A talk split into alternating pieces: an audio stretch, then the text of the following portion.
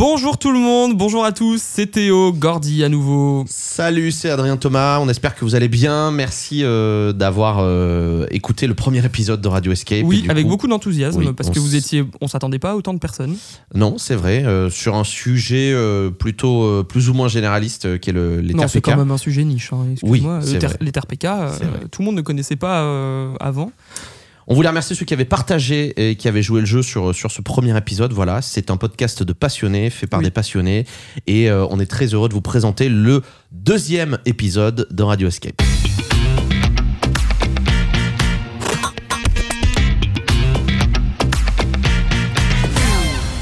Et Théo, pour ce deuxième épisode, nous allons démarrer une série euh, qui euh, nous tient particulièrement à cœur. C'est l'histoire de. Deux. Qu'est-ce ouais. que c'est que l'histoire 2 Bah, en fait, euh, on s'était dit que quand on allait faire ce podcast, on voulait entendre l'histoire de d'autres bah, passionnés et créateurs d'Escape. Et donc du coup, d'où bah, le, le nom. Enfin, c'est pas compliqué à comprendre. hein, l'histoire de l'histoire de et d'une enseigne. Le nom- insérer le nom d'une enseigne derrière. Et donc, euh, donc c'était un peu ce qu'on voulait. Et ce soir, on est très content puisqu'on a quelqu'un qu'on aime beaucoup euh, qui est avec nous, qui est Laurent. Et euh, ce soir, on va entendre l'histoire de la Lock Academy à Paris. Vous pensez avoir l'étoffe d'un grand détective? Devenez le héros du jeu. Créez votre team et relevez le défi en réservant dès maintenant sur le site internet de la Lock Academy. Hello Laurent, bienvenue. Bonjour, Merci déjà d'avoir accepté notre invitation de rien. Et J'attends le chèque. et d'être avec nous tout de suite. Voilà, ça y est, ça parle Il est prêt, d'argent. il est derrière, t'inquiète Dès pas. la première minute, c'est dire la passion du mec. Vraiment direct. Non, on est très très heureux de, de t'avoir, euh, Laurent, avec nous pour raconter l'histoire de, de la Loc Academy du début jusqu'à aujourd'hui.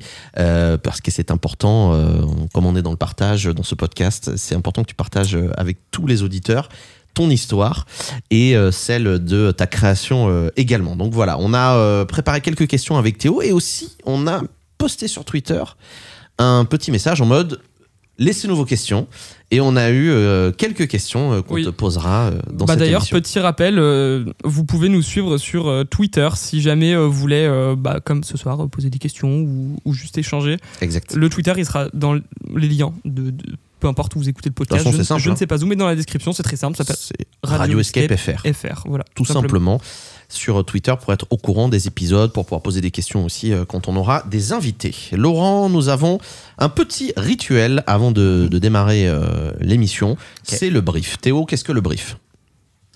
C'est le petit rituel qu'on a avant de commencer l'émission. Je ne sais pas ce que tu voulais que je dise sur ça. Ben, Le brief, c'est dans un escape game, c'est le moment où on va t'expliquer un petit peu ce qui va se passer. Ok. Donc, euh, on s'est dit que dans notre émission, on allait aussi faire un petit briefing. Et Ah oui, ce sont des fait. questions plutôt courtes. Oui. auxquelles tu vas devoir euh, donner des réponses plutôt courtes, finalement. Ok. Donc, très très simple. Première question, Laurent. Combien de salles euh, tu as joué? Euh, alors entre 200 et 250 à peu près. Quel est ton top 3 Alors, euh, le top 3 en partant de la fin ou en partant du, du début? Non, en partant du début, euh, Ah la fin, non. euh. Ça serait drôle, hein, aussi. les, les deux pour être drôle. Euh, en partant du début, euh, premier Cyber City euh, à Barcelone. Ouais. Ok. Euh, salle incroyable, t'es dans un jeu vidéo. Mhm. Euh, deuxième meilleure salle, Molly's Game. Euh, aux Pays-Bas, Ouais. que beaucoup Mm. connaissent. Euh, et troisième, euh, sûrement The Dome, euh, pour euh, la, qualité de, la Mhm. qualité des effets spéciaux euh, dans, dans cette salle. C'est fou, on n'est pas loin, je crois, du top Oui. 3. Et de- bientôt, ce sera Chapelle et Catacombes quand tu seras là. Ah, bah, oui, j'imagine, Voilà. vu ce Oui. qu'on m'en a dit, Non, je vois pas comment elle pourrait ne pas être dans mon top 1. Quoi. J'a- J'allais dire, euh, on n'est pas loin du top 3 de Mélanie et Mélissa de sont vrai. avec nous. au Mais ça c'est parce que je n'ai aucune personnalité. Troisième question. Troisième question, euh, qu'est-ce qui te plaît toi le plus dans l'escape en- Déco, énigme, enfin qu'est-ce qui te plaît? Bah, globalement, déjà, euh, de façon générale, euh, ce qui me plaît, c'est bah, de me marrer avec mes potes.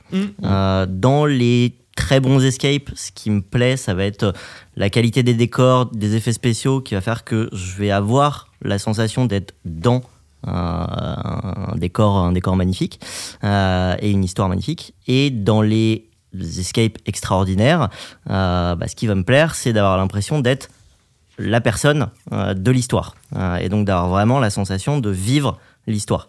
Et dans les escapes, euh, on va dire les deux ou trois meilleurs escapes que j'ai fait, bah il y a ce supplément d'âme qui est euh, la sensation euh, d'avoir euh, vécu euh, des émotions particulières. Voilà.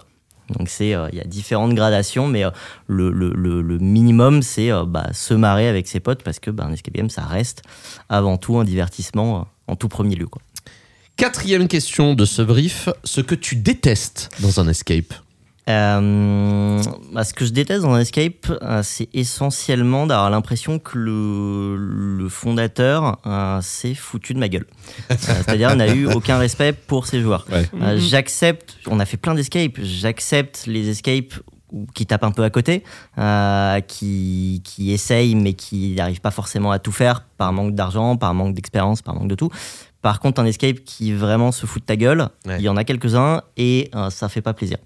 Euh, et la deuxième chose qui m'énerve dans les escapes, c'est euh, bah, quand euh, tu as de la difficulté très artificielle. Euh, où bah, c'est pas que c'est difficile, c'est juste que l'UX hmm. est éclaté et, et, que du coup bah, tu comprends rien à ce que tu fais. ça, ça m'énerve aussi. Ok. Quatrième, non, cinquième question. Cinquième. C'est quoi le truc le plus fou que t'as jamais vu dans une salle sans dire le nom de la salle, ni de l'enseigne, ni de la localisation. Mais tu décris-nous un truc de fou que t'as vécu. Il y a plein de décors, d'effets spéciaux, de trucs de fou que j'ai vu dans des salles. Euh, mais il y a un truc absolument incroyable que j'ai vu dans une salle, c'était aux Pays-Bas. Euh, c'est un personnage que tu rencontres à un moment dans une salle. Hmm. Tu passes beaucoup de temps avec ce personnage pendant hmm. une demi-heure quasiment. Je tu ne lui parles pas. Euh, mais tu es avec cette personne, euh, il y a un lien qui se crée, et à la fin, bah, il se passe quelque chose, et cette personne, moi, à la fin, elle m'a manqué. Oh. C'est-à-dire que je suis sorti de là en me disant ah, c'est con, j'ai pas eu le temps de lui dire au revoir. Ah je, je sais pas ce que va devenir cette personne. Ça, dans un escape, c'est tu t'as pas besoin d'argent ou de quoi que ce soit pour faire ça. T'as pas, as juste besoin d'une idée géniale. Mm. Et faire vivre ce lien-là, c'est le truc le plus exceptionnel que j'ai vécu dans un escape. Et, du coup, moi, j'ai je, joué cette salle. Ouais, je, pense que ceux qui l'ont joué savent de quelle salle il Et enfin, euh, Laurent, dernière question de notre brief. Donne-nous deux enseignes que tu aimerais voir comme prochain invité du nouveau Histoire 2 dans Radio Escape. Euh, bah, un escape japonais, euh, comme ça je vous oh, verrai galérer à ah parler japonais avec, avec, des gens. Quelle ah non, euh, bah, déjà, premièrement, les, les, deux max de The Game. Euh, parce que je trouve qu'ils ont quand même construit quelque chose d'incroyable. C'est vrai. Euh, quand tu as 80 salariés, 19 salles, réussir à faire des salles qui soient d'un excellent niveau, c'est les seuls hein, à Paris à avoir fait autant de salles et qui soient d'un bon niveau. d'un très bon niveau, bah ça force le respect. et avoir cette volonté de tout le temps en sortir et de tout le temps sortir des, des, des, des très bonnes salles, bah, et maintenir le cap, je trouve que c'est vraiment euh, passionnant. Ce serait passionnant à, écouter la façon dont ils ont géré leur barque pour arriver euh, au plus gros escape parisien. Donc The euh, Game, et ensuite une deuxième enseigne Je pense, je pense One Hour, parce que bah, Étienne et François bah, si vous les invitez, vous allez vous marrer. Quoi. Oui, je pense qu'ils ont plein de trucs à dire. je pense euh, une anecdote d'Étienne, ça dure à peu près une demi-heure, globalement, donc ça va vous tenir, euh, ça va vous tenir pas mal de temps. Ouais. Voilà pour le brief euh, donc avec Laurent de Lock Academy, vous en savez un petit peu plus. Maintenant, nous allons entrer dans le vif du sujet. Nous avons découpé cette émission en plusieurs chapitres. Le premier chapitre, c'est les présentations. Faisons simple, effectivement, tu vas te présenter. Euh, et euh, pour cela, c'est. Euh, comment dire On va commencer par la base, c'est-à-dire les études. Qu'est-ce mmh. que Laurent a fait comme études alors, juste avant, petite parenthèse, mmh. je précise que je n'ai pas été tout seul hein, à créer la Loc Academy. On va en parler, t'inquiète pas. Il y a mon associé mmh. Romain, qui est à Montpellier, et donc il ne pouvait pas être présent être présent euh, aujourd'hui. Euh, les études. Euh, alors, il se trouve que j'ai fait des études d'ingénieur. parce que bah, comme j'étais plutôt bon à l'école, mes parents m'ont dit fais des maths. Et comme j'ai fait des maths, ils m'ont dit fais école d'ingénieur. Comme j'avais aucune personnalité, bah, j'ai fait ce qu'on m'a dit. je me suis retrouvé en école d'ingénieur à Paris, à l'ESTP, école spéciale des travaux publics, complètement par hasard et pour des très mauvaises raisons parce que c'était à Paris, parce que euh, c'était prestigieux, parce que mes potes y allaient aussi, euh, et parce que j'aimais les Lego, donc je me disais je dois aimer le BTP. Mais t'es euh, construire des trucs. Ouais. Ah, exactement. Donc je me suis retrouvé là complètement par hasard. Je me suis rendu compte assez rapidement que ça m'emmerdait et qu'à part traîner dans les soirées étudiantes, bah, être ingénieur me barbait. donc j'ai trouvé une porte de sortie. euh, ensuite, qui a été euh, l'audit financier. euh, juste après, euh, juste après Ah mes oui. études. Ah ouais. En fait, ce qu'il faut savoir, c'est que euh, moi, je finissais mes études en 2019. Ouais. euh, et en 2019, bah, c'est la crise. C'est la crise des subprimes. Attends, en 2019 En 2009, pardon. Ah oui, j'allais 2009, dire, mais il y a un voilà, problème dans la- 2009. Temporalité, Ouais, on va 2009, c'est, excusez-moi, c'est la crise des subprimes. Ouais. Euh, donc, euh, tu flippes un peu euh, de pas trouver de job. Et, Ouais. et, euh, du coup, bah, six mois avant la fin de mes études, euh, j'ai euh, une proposition pour euh, ce job-là. Donc, je vais dans l'audit financier. Là, encore une fois, je ne sais pas ce que je vais foutre euh, là-bas. Euh, ça a été comme ça tout le début de ma carrière, globalement. Euh, et, euh, Déjà, audit et financier, c'est deux mots euh, très très Qui chiants. font peur, hein. vraiment, ça fait bah peur. déjà, l'audit financier, euh, globalement, si vous faites un top 10 des métiers les plus chiants, il va être dans tout, ça va être dans tous les top 10. Oui, hein. Il n'y a pas un top 10 dans lequel ça. ça. ne va pas être. Vraiment, c'est pas un métier passion, quoi. Ouais. Euh, et, euh, et du coup, j'y suis allé en me disant, bah, je vais apprendre des trucs, je vais apprendre de la rigueur, je vais apprendre comment bosser dans une grosse boîte. euh, et, euh, et voilà, je vais me faire un peu la main. Euh, et euh, le plan s'est déroulé sans accroc, puisque j'y suis pas resté 3 ans, mais 6 ans. Euh, wow. donc, Ah ouais. voilà, je me suis un peu perdu en route. Oh la déterre. Waouh. Ouais, vraiment euh, pas, pas terrible. Mm. Euh, mais bah, j'ai appris plein, plein, plein de trucs. Je suis resté une ou deux années de trop, mais j'ai appris énormément de choses. Euh, sauf que bah, ouais, les deux dernières années, euh, je me demandais ce que j'allais foutre de ma vie, quoi. Mm. Concrètement, Euh, vraiment. Donc, euh, donc, euh, donc j'ai fait un congé sans solde euh, pendant un an sur ces six ans pour un peu voir ce que je voulais faire. J'ai écrit un scénario de film pendant ces un an. Ah ouais. Euh, voilà. Et quand je suis revenu, et bah, euh, j'avais toujours le même questionnement de qu'est-ce que je fous de ma vie. Voilà. Ok. Avec le scénario en main quand même. Avec le scénario en main, mais il, a, il avait jamais été question de le, de le, le commercialiser, de le vendre ou quoi que ce soit. Et donc, depuis, euh, ce scénario s'appelle Avatar. Euh, j'aurais aimé, j'aurais aimé. Cela dit, dans Avatar, le scénario est peut-être pas forcément la chose la plus, euh, la plus notable. la plus non, notable. mais les royalties, oui. Oui. Finalement, donc euh, oui. Et oui. Les droits d'auteur, oui.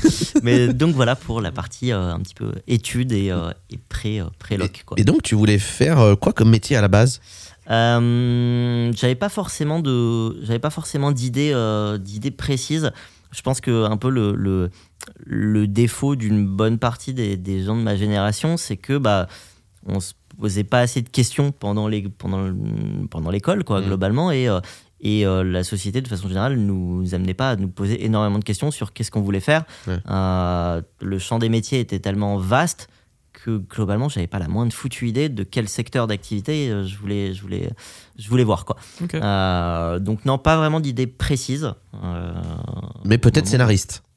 Ou le pas- réalisateur. non pas forcément bosser dans le cinéma pourquoi pas Ouais. Euh, c'était euh, c'était une idée mais euh, mais quand j'avais 17 18 ans j'avais pas la moindre idée de comment faire et de voilà je me laissais un peu porter euh, à Mais ce c'est niveau là Problème de tout le monde, je pense. Enfin, De toute façon, à 17 ans, on te demande ce que tu veux faire plus tard, Mm. tu sais jamais quoi. Bah, c'est ça, et, et surtout, euh, moi, comme je comme j'avais pas d'idée extrêmement précise et de certitude, Mm. bah, je prenais à chaque fois les voies les plus généralistes, quoi. Ouais. C'est-à-dire euh, la voie qui m'offrait le plus de chances par la suite. Et de Ouais. sécurité. Et de C'est ce que sécurité. j'allais dire, ça, les Donc ouais. euh, filière euh, scientifique, euh, maths maths école d'ingénieur. Ça, je repoussais le moment où je devais vraiment faire un choix de euh, qu'est-ce que je fous de ma vie, quoi. Mm. Enfin, en tout cas de ma carrière. À, à quel moment tu rencontres donc celui avec qui tu vas fonder la Loc Academy, euh, Romain? À quel moment vous vous rencontrez? Alors, euh, avant, c'est pas Romain que j'ai rencontré. Euh, Ah En gros, je vais faire un peu l'histoire de, de, de la loc. Euh, euh, au moment où je suis en pleine déprime dans mon, dans mon, dans mon taf euh, d'auditeur financier, euh, j'ai un excellent pote, un de mes meilleurs amis, qui s'appelle Thibaut. Ouais. Euh, avec qui on fait plein de soirées, euh, avec qui on va boire des coups très très souvent. Et euh, Thibaut, euh, pareil, il s'emmerde complètement dans sa, dans sa voix. Lui, il est euh, chez Shutterstock euh, euh, en train de faire de la pub. Et à un moment, on est en train de prendre un verre et on- un peu en désespoir de cause, Thibaut, il me fait Vas-y, viens, on crée une boîte. Thibaut, faut savoir que c'était quelqu'un qui balançait euh, 1000 idées à la seconde, donc je le prenais pas très au sérieux. Mais là, je me dis Bah ouais, allez, vas-y, tentons quelque chose. Et on a essayé de chercher des idées de boîte euh, à faire. On ne trouvait pas forcément grand-chose. Et on a testé euh, un des premiers escape games à Paris, un peu par hasard. Ouais. Et c'est là où on s'est dit, mais euh, franchement, il y a quelque chose à faire. quoi. C'est- C'était cool. C'est ça Euh, ouais, c'était C'est ça. Intent. C'est le premier qui a ouvert euh, en France d'ailleurs. Exactement. Et euh, j'ai adoré le concept. à ce moment-là, j'ai adoré le fait de, de, de, de, de faire, de faire des énigmes, de découvrir une deuxième salle. Je m'attendais pas à une deuxième salle comme à peu près Mm. tous ceux qui ont fait un escape au tout Oui. début. Euh, et, euh, et par contre, je voyais le potentiel qu'il y avait derrière et qui n'était pas encore tout à fait exploité. C'est normal, c'était les tout débuts. Donc avec Thibaut, on se dit bah putain, il faut qu'on crée quelque chose, faut qu'on faut qu'on crée quelque chose là-dedans, mais on le fait plutôt en mode euh, projet de fin d'études, hein, c'est-à-dire pas très sérieusement. Enfin, on- je me disais pas ça va se concrétiser. Je me disais juste bah ça me fait passer le temps au moins et c'est c'est pas plus mal. Euh, et euh, à un moment arrive l'étape de l'étude de marché et de, euh, et de tout ce qui est un peu euh, marketing et communication dans notre plan. Et là, bah, le, le- un des meilleurs potes de ma copine de l'époque, c'était Romain. Et donc, je dis à ma copine de l'époque, bah, est-ce que je peux faire, tu penses que je pourrais faire relire l'étude de marché et le business plan à, à Romain, histoire de plus qu'il me dise ce qu'il en pense. Mm. Donc, euh, avec Thibaut, on lui fait lire euh, l'ensemble. Et, euh, et là, bah, il nous dit, mais en fait, euh, ouais, c'est, franchement, c'est cool. Le projet a l'air d'être top. Euh, et bah, moi, je suis intéressé. Donc, si Ah, ça vous dit, bah, moi, j'ai envie d'en être. À Ah, ce moment-là, c'était pas encore la Lock Academy. hein. C'était Ouais. juste un escape et Ouais. on, on allait plutôt vers potentiellement une franchise parce qu'on se disait, on sait pas écrire des énigmes, on sait Mm. pas, Ouais. pas ce qu'on veut faire. Euh, et donc là, bah, on a commencé avec Romain à, à fortifier un peu le projet.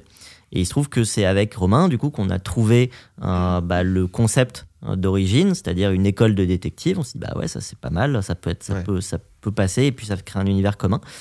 Et donc, c'est comme ça qu'on s'est rencontrés euh, avec, avec Romain. Et donc Thibaut après. Et, Et Thibaut, en fait, pas resté dans le projet. ouais, Thibaut, en fait, est pas resté dans le projet parce que euh, peut-être six mois avant le début du projet, euh, il a eu une belle opportunité euh, de partir au Canada. Euh, Ah ouais, euh, de partir au Canada avec sa copine euh, et de devenir pilote d'avion. Ah oui. Ils ont entamé wow, une, carrière de pilote d'avion. Maintenant, il est pilote d'avion.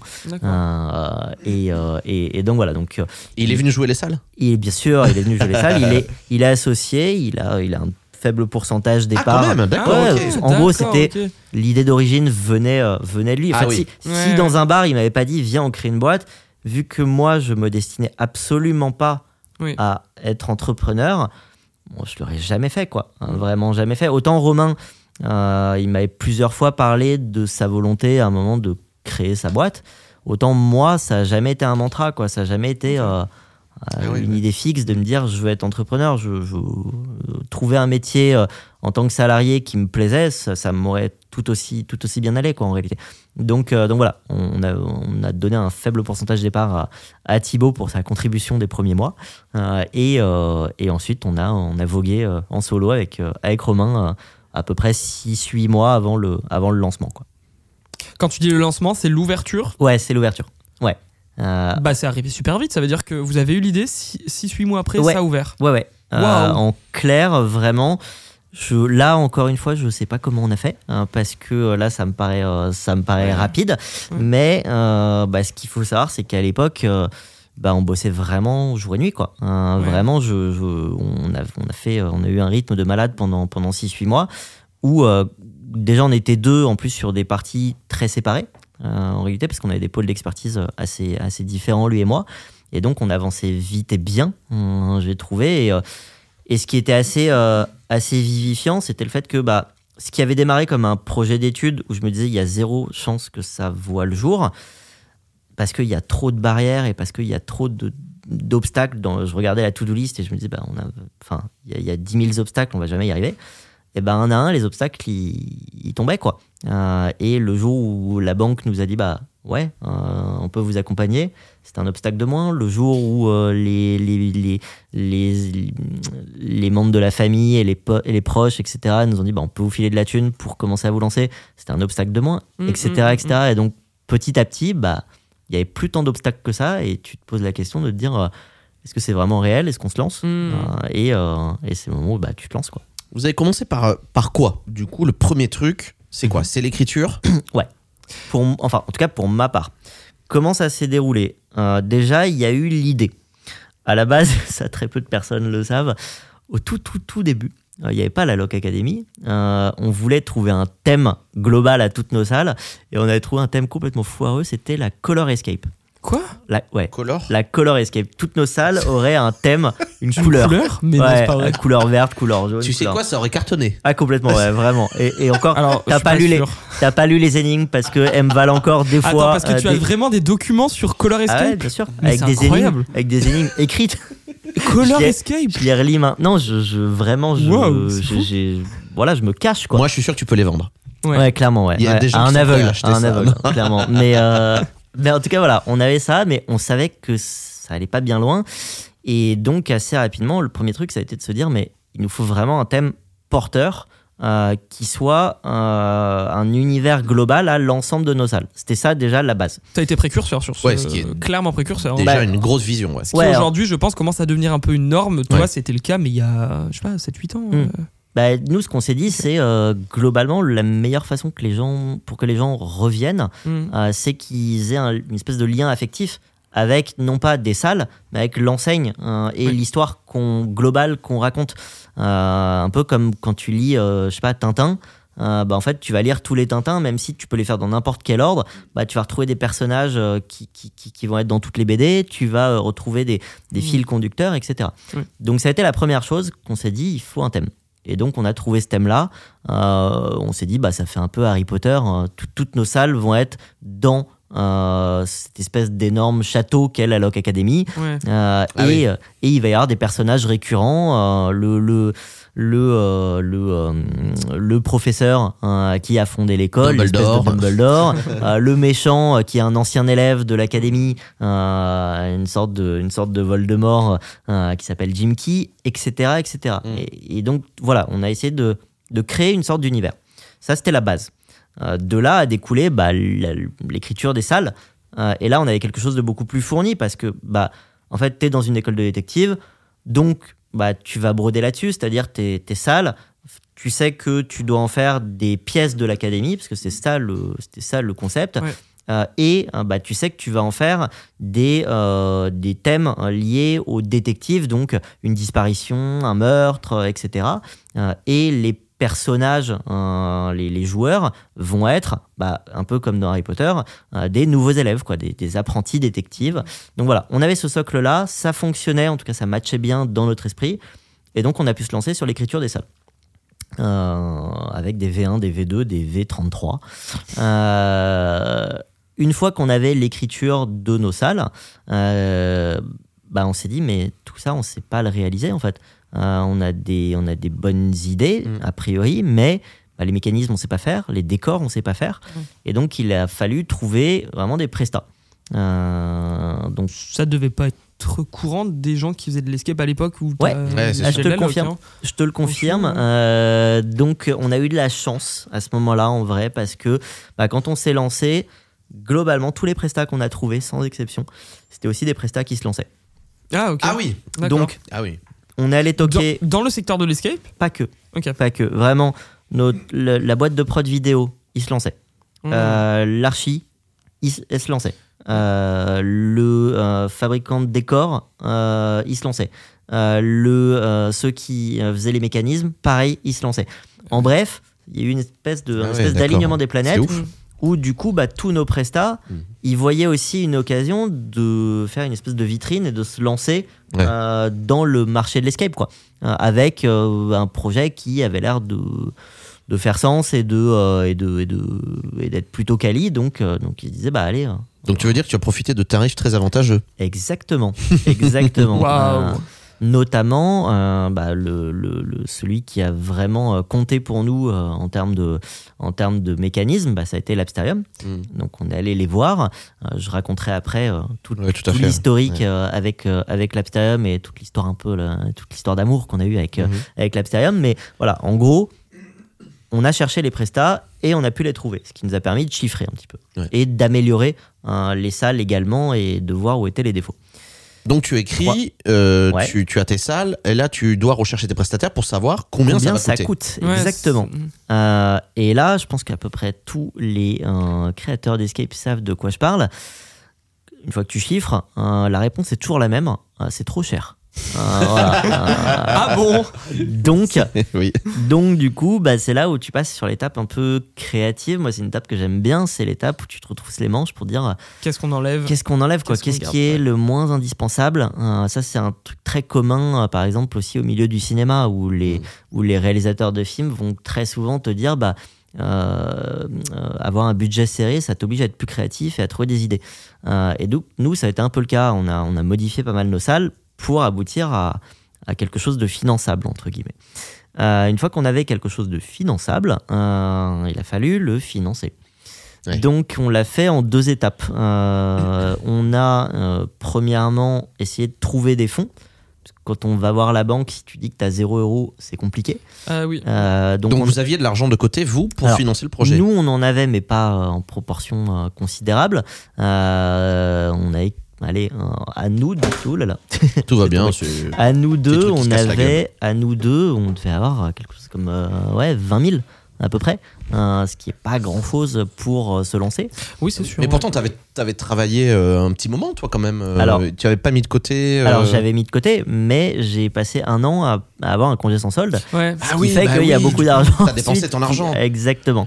Tu n'avais Euh, pas d'épargne salariale. Comment? Tu n'avais pas d'épargne salariale. J'en avais, mais pas, euh, pas énormément. Ah. Euh, L'idée, c'est que euh, bah, euh, quand tu es en début de carrière, même quand tu es dans un cabinet d'audit, bah, Mm. en réalité, euh, bah, Paris, tu mets pas non plus un million d'euros de côté. euh, Non, c'est euh, sûr. Je mettais la moitié de mon fric dans mon loyer déjà, donc c'est, c'est, c'est- voilà, ça peut être un peu, euh, un peu, un peu compliqué pour épargner suffisamment pour créer sa boîte. Donc on n'avait pas non plus des milliers des cents pour se lancer. Mais donc ça veut dire Qui- aussi que bon, c'est, c'est, est-ce qu'on peut dire c'était une autre époque, je sais pas. Mhm. Mais ça veut dire qu'aujourd'hui, donc ça faisait à peu près 10 000 euros chacun d'apport Ouais. Euh, pour monter une société. euh, c'était ma, ma prochaine question. Mhm. Après, tu as le droit de me donner une fourchette. Tu, tu, tu n'es pas obligé de répondre. Ma prochaine question, c'était combien a coûté le lancement de la Loc Academy? Et bah justement, je vais, je vais y répondre. Et Euh, comment, vais- c'est important d'expliquer ça Ouais. aussi, comment on arrive à s'en sortir avec un apport qui sensiblement doit être faible par rapport au, au prix d'investissement global? Ok. Euh, alors, en gros, il y a. euh, nous, nous, on voulait se financer par de la dette, essentiellement. C'est-à-dire, un hein, emprunt bancaire. C'est-à-dire, ouais. Par un emprunt bancaire. D'accord ouais. Euh, Un emprunt bancaire, quand tu vas voir les banques, elles te disent en général, euh, pour créer une boîte, euh, faut à peu près euh, au minimum un tiers, un quart euh, d'apport en fonds propres. Oui. Et euh, nous, si le projet tient la route, on vous prête le reste. Voilà. Exactement. Euh, Mm. Si ton projet hein, il fait euh, X, bah, tu sais que tu dois trouver déjà euh, X divisé par 3 d'apport personnel ou euh, de tes proches ou quoi que ce soit. Et donc nous c'est ça qu'on a déterminé. Euh, donc dans un premier temps on avait 20 000 et il fallait trouver le reste. En gros le reste c'était euh, à peu près euh, à peu près 50 000 balles qu'il fallait qu'on trouve. Ah ouais. Donc on a fait une levée de fonds. Euh, mais une levée de fonds au début, bah, on connaissait euh, pas grand monde en termes d'investisseurs. Donc ça a surtout été la famille. Alors, Euh, tu- Oui. ouais. tu, tu n'es- Vous n'avez pas fait, je sais pas, par Un exemple, comment s'appelle un, crowd- un crowdfunding Non. euh, Non, non, non, pas du tout. Euh, au début, c'était vraiment, on a, on a vraiment essayé de lever des fonds auprès de notre famille, ce qu'on appelle de la, de la love money, Ouais, euh, Ouais, tout à fait, ouais. en termes, en termes de, de, de levée de fonds. Et donc, euh, on a réussi euh, à, euh, à lever euh, à peu près 50 000 balles auprès de nos proches. D'accord Mm. Euh, Pas des investisseurs forcenés, hein, juste des proches qui, De la love money. Voilà. voilà, qui croyaient au projet, mais qui croyaient surtout en nous et qui voulaient nous aider. Euh, je veux dire, euh, par exemple, dans les proches, euh, il y a ma grand-mère euh, qui a 97 ans. Alors, c'est une investisseuse euh, forcenée, quoi. Vraiment, euh, qui, qui a épluché tout le business plan euh, de A à Z, quoi. Euh, non, plus Avant sérieusement, d'accepter, oui. voilà, plus sérieusement, donc voilà, c'était des gens qui voulaient nous, nous filer un coup de main, nous aider euh, et faire partie d'une aventure et d'un projet. Donc ça, c'était la deuxième étape. On a réussi à euh, concaténer, donc c'est 60-70 000 balles à peu près. Euh, là, on a pu aller fièrement voir les banques euh, pour, euh, pour essayer de pour essayer d'obtenir le reste, puisque le budget global de la première loc, euh, c'était euh, aux alentours de 200, 220 à peu près, euh, 1000 euh, pour euh, deux salles et demie, puisque Mm. la troisième salle de notre local, on avait prévu de la sortir un peu plus tard. Vous avez prévu d'ouvrir avec deux salles. Ouais, exactement. Euh, donc voilà pour la réponse sur le, sur le budget. Mais donc il restait à trouver bah, euh, le reste, c'est-à-dire le, le prêt bancaire. Mm. Là, ça a été extrêmement difficile. Eh oui, parce que vous êtes arrivé à une époque Où il y a- l'escape game n'était pas connu. Ouais, euh, c'est ça. Ouais, clairement. Tu clairement. devais défendre un truc qui n'existait quasiment pas, quoi. clairement. Euh, ça a été extrêmement difficile hein, dans la mesure où, euh, à l'époque, les gens, les, les, les, les- les banquiers, ils savaient pas ce que c'était qu'un escape game. C'était l'époque où euh, la majorité des gens n'avaient jamais fait d'escape. Ouais. Donc je me rappelle d'un, je me rappelle d'une fois où on va voir un banquier. Vraiment, on, on essaye de bien présenter, de bien pitcher, etc. Un autre truc qui est normalement assez clair. Au bout de 20 minutes, au bout de 20 minutes de pitch euh, et de questions, le mec me pose une question qui m'a achevé quoi. C'était euh, mais du coup votre truc j'ai, pas compris. C'est un jeu vidéo. Oh, là. Voilà. Et là tu sais que tu, tu sais que c'est pas possible. En fait, tu sais Ouais. que il y a l'évangélisation de l'escape game Ouais. n'a pas encore commencé Hmm. du tout. Les gens ne savent pas ce que c'est. Ouais. Bref, on s'est pris refus sur refus sur refus. C'était en quelle année, ça, à peu près? C'était bah, euh, 2000, euh, 2014 à peu près. Ouais, vous avez Ouais, ouvert en ok. 2015. Donc Ouais, on a ouvert en est arrivé en France en 2013, donc c'était Ouais. euh, Fin 2013. ouais. super récent, quoi. Encore, Ouais, ouais. Vraiment, on devait à chaque fois expliquer ce que c'était que ce concept. Ah ouais. Là, Parce qu'encore aujourd'hui, il y a des personnes qui savent pas. ce- Les personnes, on va Et dire. des euh, banquiers qui ne savent pas ce que c'est. oui, Il y en a confirme. Mais en moins. En a moins. 2014, moins, il y a presque beaucoup moins. 10 ans, imagine, tu disais Escape Game à quelqu'un, je pense que même le nom ne- n'évoquait rien, tu vois. Bah, là maintenant, ce qui se passe, c'est que c'est plus euh, des, des banquiers qui vont dire, mais c'est une mode. Euh, mais à l'époque, c'était pas, ils disaient pas c'est une mode, ils disaient c'est quoi? Ouais. Voilà, tu vois, c'est, c'est donc, euh, donc, donc voilà, on a fait euh, genre une dizaine de demandes hein, de prêts. Euh, Tout seul, hein? Ouais. Pas, pas de courtier. euh, non, non, tout seul. Tout seul, neuf refus. Wow. Alors que pourtant, on avait euh, dans notre équipe quand même, il y avait quelqu'un, son boulot c'était d'être communicant, Hmm. spécialisé aussi en marketing, donc je veux dire, il savait de quoi il parlait, Ouais. et euh, un ancien auditeur financier euh, qui a été manager dans un Big Four, dans un cabinet Big Four euh, de, d'audit financier, donc qui savait à peu près de quoi il parlait en termes de chiffres. Même avec ça, on passait pas le cut, quoi. Donc ça, ça en devenait un peu désespérant. Et euh, in fine, euh, bah, comme dans une bonne série Netflix, euh, alors qu'on pensait que tout l'espoir était perdu, bah, il se trouve qu'il y a une banque qui nous a fait confiance.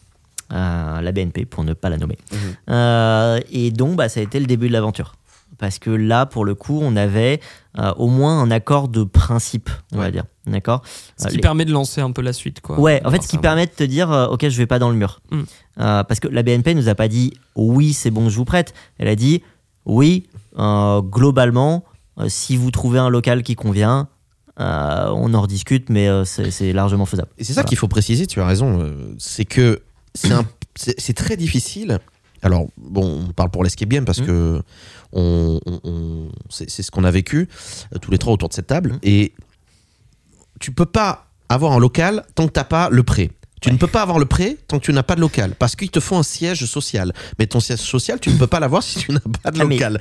Donc c'est une période infernale. C'est euh, des fois on avait l'impression d'être euh, vous vous rappelez le euh, Astérix chez les fous là Euh, là, c'était euh, le le- l'espèce de truc où il vous dit allez chercher le formulaire B12 euh, etc. Enfin, voilà. Mm.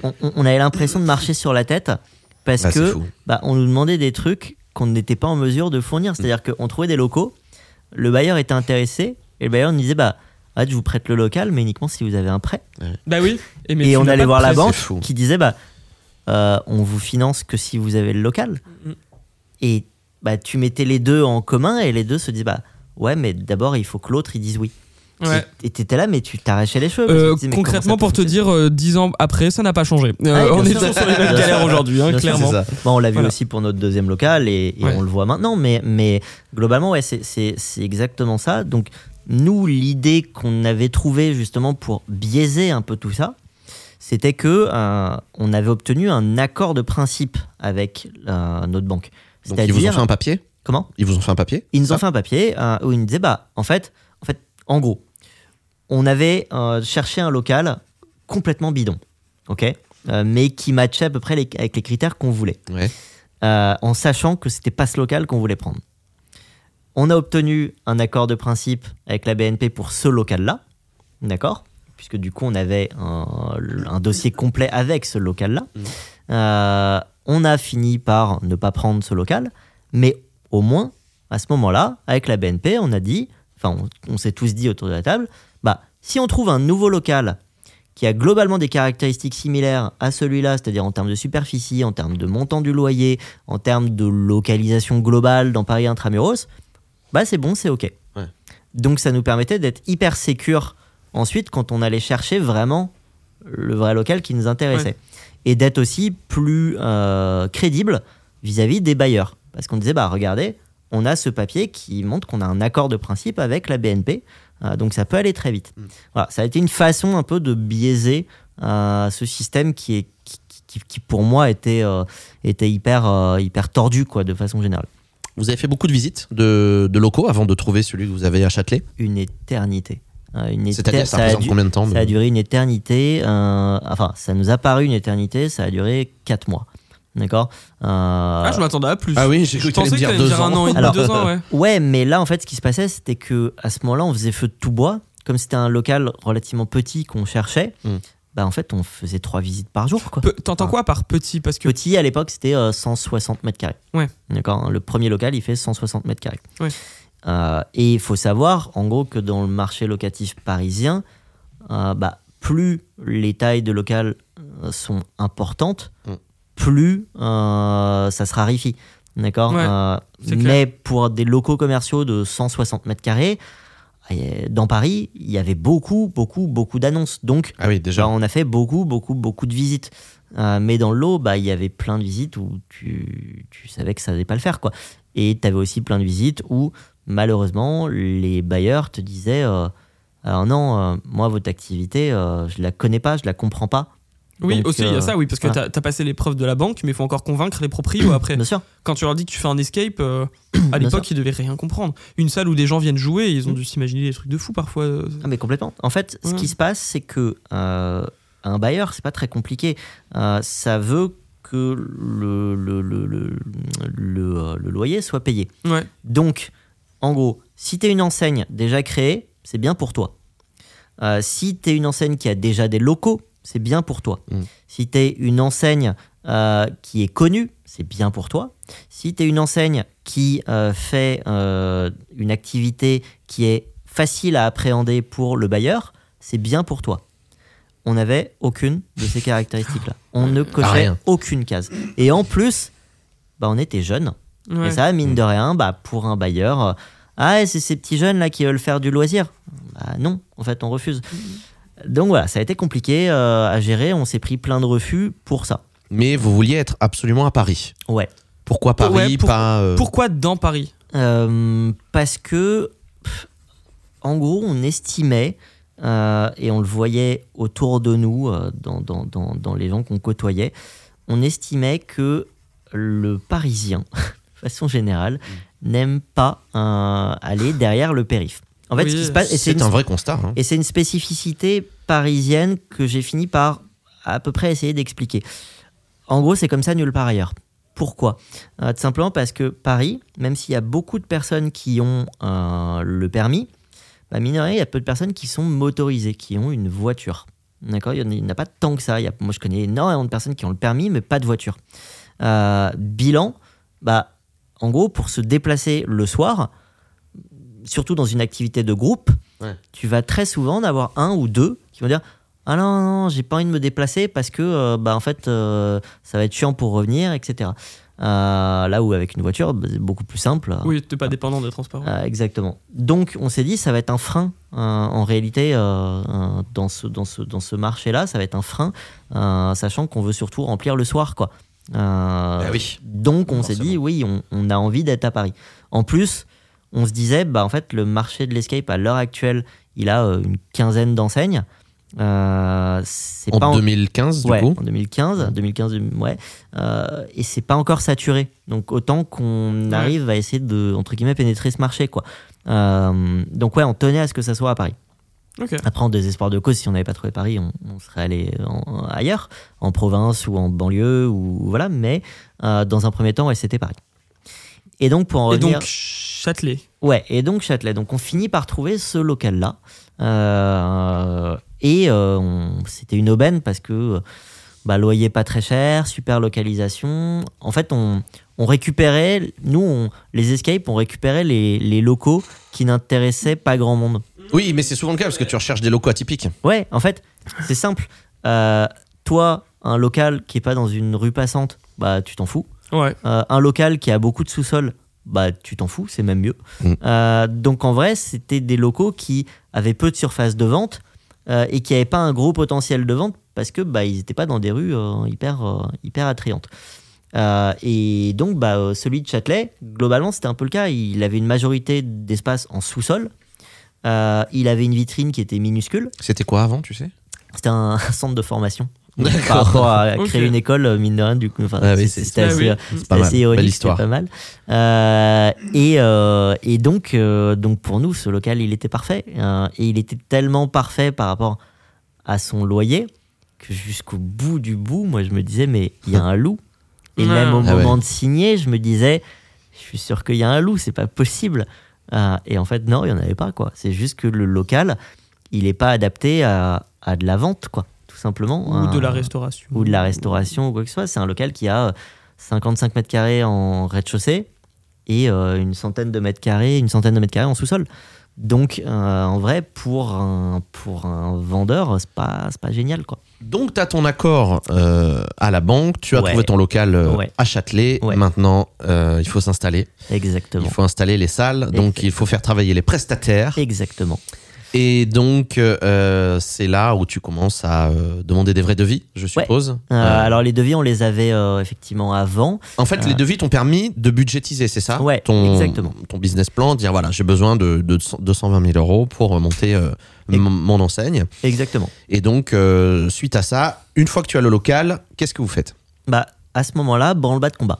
C'est-à-dire qu'une fois que tu as le local, ce qu'il faut savoir, c'est que bah, chaque jour, ça coûte de l'argent. Euh, donc, l'idée, c'est que. Tu n'as pas négocié de franchise de loyer Si, si, on a négocié une franchise de loyer, mais bah, en fait, cette franchise de loyer, si tu tardes trop, tu la grignotes. Bien tu sûr. la grignotes pour rien. Donc, Évidemment. chaque jour compte quand même de, coûte quand même de l'argent. Et euh, du coup, il faut aller vite, mais vite et bien.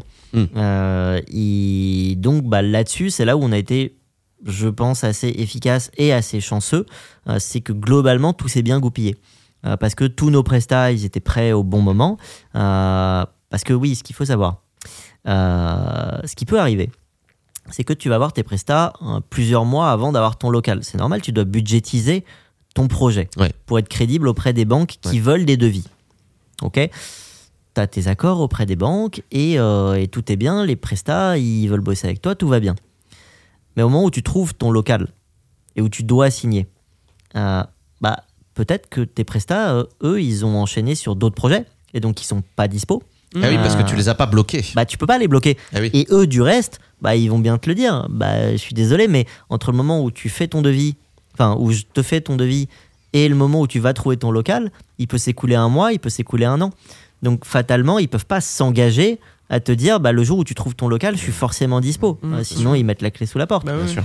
Euh, donc, le moment où tu trouves ton local, bah, faut un peu espérer que toutes les planètes soient alignées. C'est pour ça que je dis toujours, dans, euh, dans la réussite d'un entrepreneur, euh, il y a euh, 10% c'est euh, l'efficacité et euh, le fait que l'entrepreneur a bien mené sa barque. Il y a 90% de, de, de, de 90% du reste, c'est de la chance. Mm. En fait, c'est aussi, aussi fou que ça puisse paraître. Je pense que c'est vraiment ça. Nous, il y a 10 périodes où on aurait pu se casser la gueule. En bref, les planètes se sont alignées à ce moment-là, les prestats étaient dispo. Donc, on signe les devis. Bah, ils venaient de démarrer. Ouais, de ce ils venaient de démarrer. Euh, et ouais, mais ils auraient pu quand même enchaîner sur d'autres projets ou être Ouais. sollicités par d'autres, et, et- et voilà. Euh, donc, on signe les devis avec les prestats. Euh, L'avantage, c'est que nous, globalement, à ce moment-là, les salles étaient assez petites. C'était des salles qui faisaient ouais, 25 mètres carrés. Ouais. Ça paraît très petit maintenant euh, pour les escapes euh, actuels, mais à l'époque, c'était la norme euh, en réalité. Et donc, euh, c'est pas la même chose pour un prestat de produire des mechas et des décors dans une pièce de 25 mètres carrés et dans une pièce de 125 mètres carrés. En bref, euh, nous, ils ont produit les décors et les mécanismes très vite. D'accord? Ça a été notre chance. Donc voilà, c'est allé assez vite. Il y a eu donc les travaux euh, pendant à peu près 5-6 semaines. C'est ce que j'ai de demander Ouais. euh, aussi. Seulement questions. 5 à 6 semaines. Euh, ouais, Ça allait vite, incroyable. On se rend Ouais, compte ouais. qu'il y a des gens qui ont été plus efficaces que d'autres. euh, voilà, oui, mais écoute, encore une ça. fois, les- à l'époque, l'escape game n'était pas. Enfin, comme tu le dis, les- la salle faisait à peu près 25 mètres carrés. Les salles, bah, comme. Oui, bien sûr. Et bien puis c'est pas les mêmes Voilà. problématiques. Tu tu peux pas comparer? C'est-à-dire que Mm. typiquement, euh, par exemple pour notre deuxième local, on en reparlera après, notre deuxième local, les travaux, ça a été trois mois et demi. D'accord? Euh, Parce que Ah c'est oui. pas les mêmes problématiques. Par exemple, le deuxième local, il y avait des problématiques de renforcement de structure. Bah, tu te prends un Oui, mois de travaux forcément. dans la gueule, etc. etc. Donc, D'accord. en fait, en fonction de, euh, des caractéristiques de tes salles, bah, les travaux vont pas du tout être euh, de la même ampleur et prendre le même temps. Nous, il se trouve que sur des petites salles assez, euh, comment dire, classiques en termes euh, de problématiques euh, architecturales euh, et, de problématiques travaux, Mm. bah, les travaux, ils sont allés relativement vite, effectivement. Euh, Est-ce que- ouais. Est-ce que le, le, le, le projet, euh, au final, euh, il vous a coûté plus cher que ce que vous aviez budgétisé? Est-ce que tu as eu des mauvaises surprises? Eh ben non. En réalité, ce Bravo. qui, Incroyable. Ouais. ce qui se passe, c'est que ça a été le cas à la fois sur le premier et sur le deuxième local. Ça, c'est l'audit financier. Voilà. Génial. Alors, je sais pas si c'est l'audit financier. euh, je pense que c'est mon côté ultra contrôle fric, euh, vraiment, et euh, le fait de. Bah, en gros, les, les, les prestats, globalement, euh, ont assez rapidement senti que bah, euh, quand ils s'engagent sur un montant, ils s'engagent sur un montant et euh, j'allais pas laisser passer le moindre centime supplémentaire. Bien. hein. et, et du coup, ouais, sur nos deux premiers projets, euh, la, la Loc Châtelet et la Loc Sébastopol, euh, globalement, les écarts hein, de budget, ça a été de l'ordre de même pas 5%. Ah. Donc, euh, et, les, et, les, et les retards, pareil, euh, entre le moment où on, avait le, le- les clés et Mm. le moment où on a lancé, euh, à chaque fois, le, le délai, hein, globalement, il y avait moins de 5% de retard. Donc on a été fort. plutôt chanceux là-dessus. Bah, c'est fort et puis il y a beaucoup, c'est surtout qu'il y a aussi beaucoup de chance. En- encore une fois, j'en reviens beaucoup Oui, à la chance. Euh, parce que bah, on, on aurait pu se planter à plein, plein, plein de moments. Euh, je vais vous donner une anecdote. Euh, L'entrepreneur travaux, euh, il fait un super taf. Qui faisait tes- ton gros œuvre, c'est ça Ouais, ouais, Le grosse- placo, ouais, placo, ouais, etc. ouais, ouais. Entrepreneur travaux, euh, il, euh, il, euh, il fait les travaux en 5-6 semaines, très bien, franchement, euh, nickel, tout se passe bien. Euh, et euh, six mois plus tard, euh, j'appelle le, le, le, le, le- le mec, euh, le mec de, de, de l'entreprise travaux Mm. pour savoir un peu comment ça se passait, euh, comment il allait, etc. Bah, ils avaient mis la clé sous la porte. Ah merde. Voilà. Donc, le timing, Ah ouais. donc la chance Waouh. peut faire beaucoup. Ça se serait passé six mois avant, on aurait été vraiment dans la merde. Ouais, Et ça a été la même chose à Sébastopol, où euh, cette fois-ci c'était le prestataire décor. Ouais. Un an après, il mettait la clé sous la porte. Faut pas bosser avec toi, hein, c'est terrible. Hein. tu portes malchance Oh, aux entreprises. Hein. Oh, le Bossez charbon. avec la Loc Academy, allez-y. Non, Mais en si tout cas, ça va. voilà. Il y a des entreprises qui sont encore Ouais. en vie avec qui tu vas bosser, Mais- tout va bien. Mais en tous les cas, voilà, euh, c- faut que les planètes soient alignées. Il faut C'est énormément fou. de Ouais, contrôle, ouais. il faut énormément, il faut surveiller tout ça comme le lait sur le feu et, Mm. et bien planifier. Mm. Mais il faut aussi croiser les doigts pour qu'il n'y ait pas un, un imprévu, quoi. Mais ça peut, être, ça peut être très difficile quand t'es sur le chantier, tu te dis putain, on rajouterait pas ce truc là que je- qu'en vrai, c'est- allez, c'est quoi C'est un Ah, petit je peu vois en pas plus. Laurent faire ça. Non, mais je sais, mais, Je sais mais je sais à quel point c'est Nous, difficile. nous, je sais qu'on est Nous, comme clairement, ça. quand on te dit, Mais nous, on sait, mais combien de machines à fumer on a rajouté à des endroits, combien de trucs, on se dit, bon, on y pense, vas-y, on non, rajoute je des pense que caissons Laurent est dans la vas-y, on rajoute des retenue machins. d'y dire Ouais. non, c'est pas mais dans le c'est budget. difficile de ne pas être pris dans l'euphorie de voir ta salle commencer à, à- à Ouais. être créée et te dire vas-y on rajoute ça allez on s'en fout Alors nous, ça a été le cas, mais en amont. C'est-à-dire Ah oui. euh, vra- vraiment en amont au moment où on commençait à avoir des discussions précises avec, euh, les, avec notamment le prestataire décor, c'est-à-dire l'Absterium. Donc avant de finaliser ton enveloppe budgétaire. Exactement. ah tes décors c'était l'Absterium? Ouais, une Ah, ok. bonne partie des décors, c'était l'Absterium, effectivement. ok d'accord Euh, et, euh, et pour le reste, c'était euh, Maps Architecture. qui sont Euh, plutôt connus d'ailleurs maintenant pour les Ouais. mécanismes que des décors euh, l'Absterium. Bah, on, a fait, euh, on a fait vraiment nos deux premiers locaux euh, avec eux sur toute la partie euh, mécanisme. Et Mm. euh, ils sont pour une grande ils- part ils le succès. Parce que, faisaient peut-être au départ, mais ils ont, ils ont Ouais, arrêté les décors. hein. Ouais. ouais. et, euh, et en fait, bah, ce qui se passait, c'est que euh, au début, quand on allait voir l'Absterium, euh, c'était avec une certaine enveloppe budgétaire. On n'avait aucune foutue idée de combien coûtaient des mécanismes. Mais eux non Vraiment. plus, peut-être. Du coup, s'ils démarraient. Euh, non plus. Euh, un peu plus que nous, en tous les cas. Euh, mais surtout, bah, quand on leur a fait la liste des mécanismes qu'on voulait, euh, et bah, euh, ce qu'ils nous ont dit assez rapidement, c'était euh, bah en fait, dans telle salle et tel endroit et tel truc, ça serait pas mal d'étoffer. Hmm. Ok, étoffer, mais euh, du coup, si on rajoute euh, ce mécanisme-là, euh, combien ça coûte? Et là, le devis, il explose. Hmm. Et c'est là où tu dois faire des choix. C'est-à-dire que tu as ton enveloppe budgétaire globale, tu ne peux pas la faire varier. Bien sûr. Et ben en fait, tu fais varier, tu fais des vases communicants. Euh, et donc, c'est sur d'autres éléments qu'on a euh, essayé de rogner. Euh, parce qu'on s'est dit, bah, globalement, tous les efforts budgétaires, on va les mettre pour que les joueurs le voient. Euh, ça a été ça notre mantra. C'est vraiment, il faut que l'extraordinaire partie du budget, 90% du budget total, les joueurs le voient. Ouais. Ça sert Oui, à rien de dépenser des trucs que les joueurs ne vont pas Bien voir. sûr. Et malheureusement, des fois, ça arrive. Euh, Ah et bah, donc voilà, oui, ça a oui. été ça. On a augmenté sensiblement le budget mécanisme pour diminuer d'autres budgets. Quoi. Il y a Amélie sur Twitter qui posait une question. euh, quelle a été euh, la plus grosse ou les plus grosses surprises, obstacles auxquels tu t'attendais pas, auxquels vous ne vous attendiez pas euh, en montant la, la Loc Academy? Si tu dois en citer un ou deux. Mmh, mhm. Euh, un truc où tu t'es dit Ah, ça, je l'ai pas vu venir. bah déjà, le premier, je pense, le premier obstacle, le, la première truc que, que j'avais pas anticipé, c'est euh, à quel point, euh, globalement, les gens n'avaient jamais fait d'escape.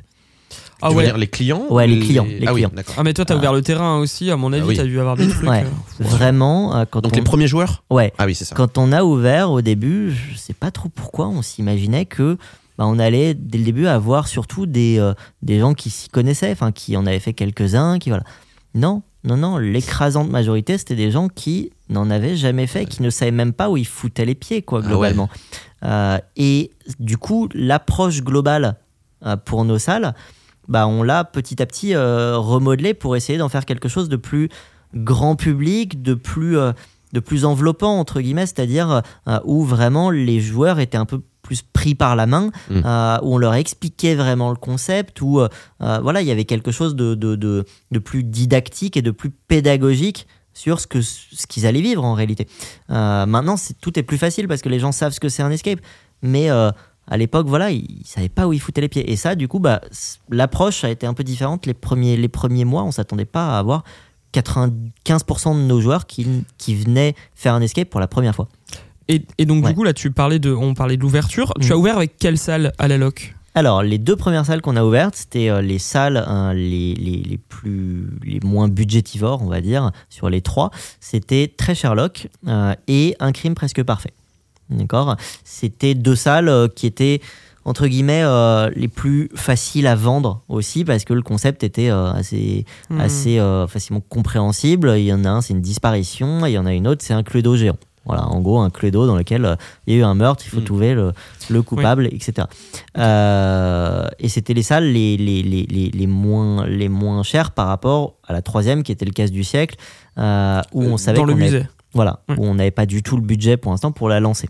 On tablait Mhm. sur bah, les bénéfices futurs pour euh, la lancer, quoi. Combien de mois après vous avez ouvert euh, Euh, Huit mois. Huit mois après la. C'est Ouais, oui, mois mais donc du coup, tu disais, tu as, tu avais fait les travaux de deux salles et demie, donc elle Ouais. était déjà euh, clairement en projet celle-ci. Alors, elle était totalement en projet, Mm. euh, mais en réalité, on avait à moitié fait les travaux. C'est-à-dire que vraiment, euh, il y avait tout à faire, quoi. Euh, on avait peint les murs. euh, globalement. D'accord, ok, ouais, ouais, ouais. Globalement, on avait peint les murs et posé du parquet dans cette salle. Hein, le reste, c'était vraiment à faire. Les, les- les mécanismes, il y en avait zéro. Mm. Il n'y avait pas les, les gros décors, les gros éléments de décor, il y avait que dalle quoi. Et, et cette salle-là, bah, pendant un bon moment, ça a été notre salle de stockage. C'est ce que j'allais dire. Qu'est-ce que tu mettais oui, oui. dedans en attendant euh, Voilà, c'était notre salle de stockage et on s'est dit, euh, bah, vas-y, on verra quand on la fera. Euh. Parce que bah, au début, t'es la tête dans le guidon. Et ça aussi, c'était un deuxième, euh, une deuxième difficulté qu'on a eue, c'est que, bah, enfin, c'est une difficulté, euh, heureusement qu'on a eu cette difficulté, on s'attendait pas à marcher aussi bien au début. C'est exactement ce que j'allais te demander. Euh, du- toi, t'étais comment dans les premiers mois euh, T'étais dans quel mood quand t'as ouvert Déjà, quel jour ça a ouvert C'était quand le c'était un, euh, je crois que c'était un vendredi, il me semble. Ok. Euh, T'étais dans quel mood? T'étais un peu stressé T'avais hâte? J'étais hyper stressé. Ouais. J'étais hyper Surtout D'ailleurs, que vous question, est-ce que les- c'était toi qui faisais les Ah oui, sessions à vous l'époque? Alors, ce qu'il faut savoir, c'est que au tout début, donc on avait deux salles Mm. et on était deux.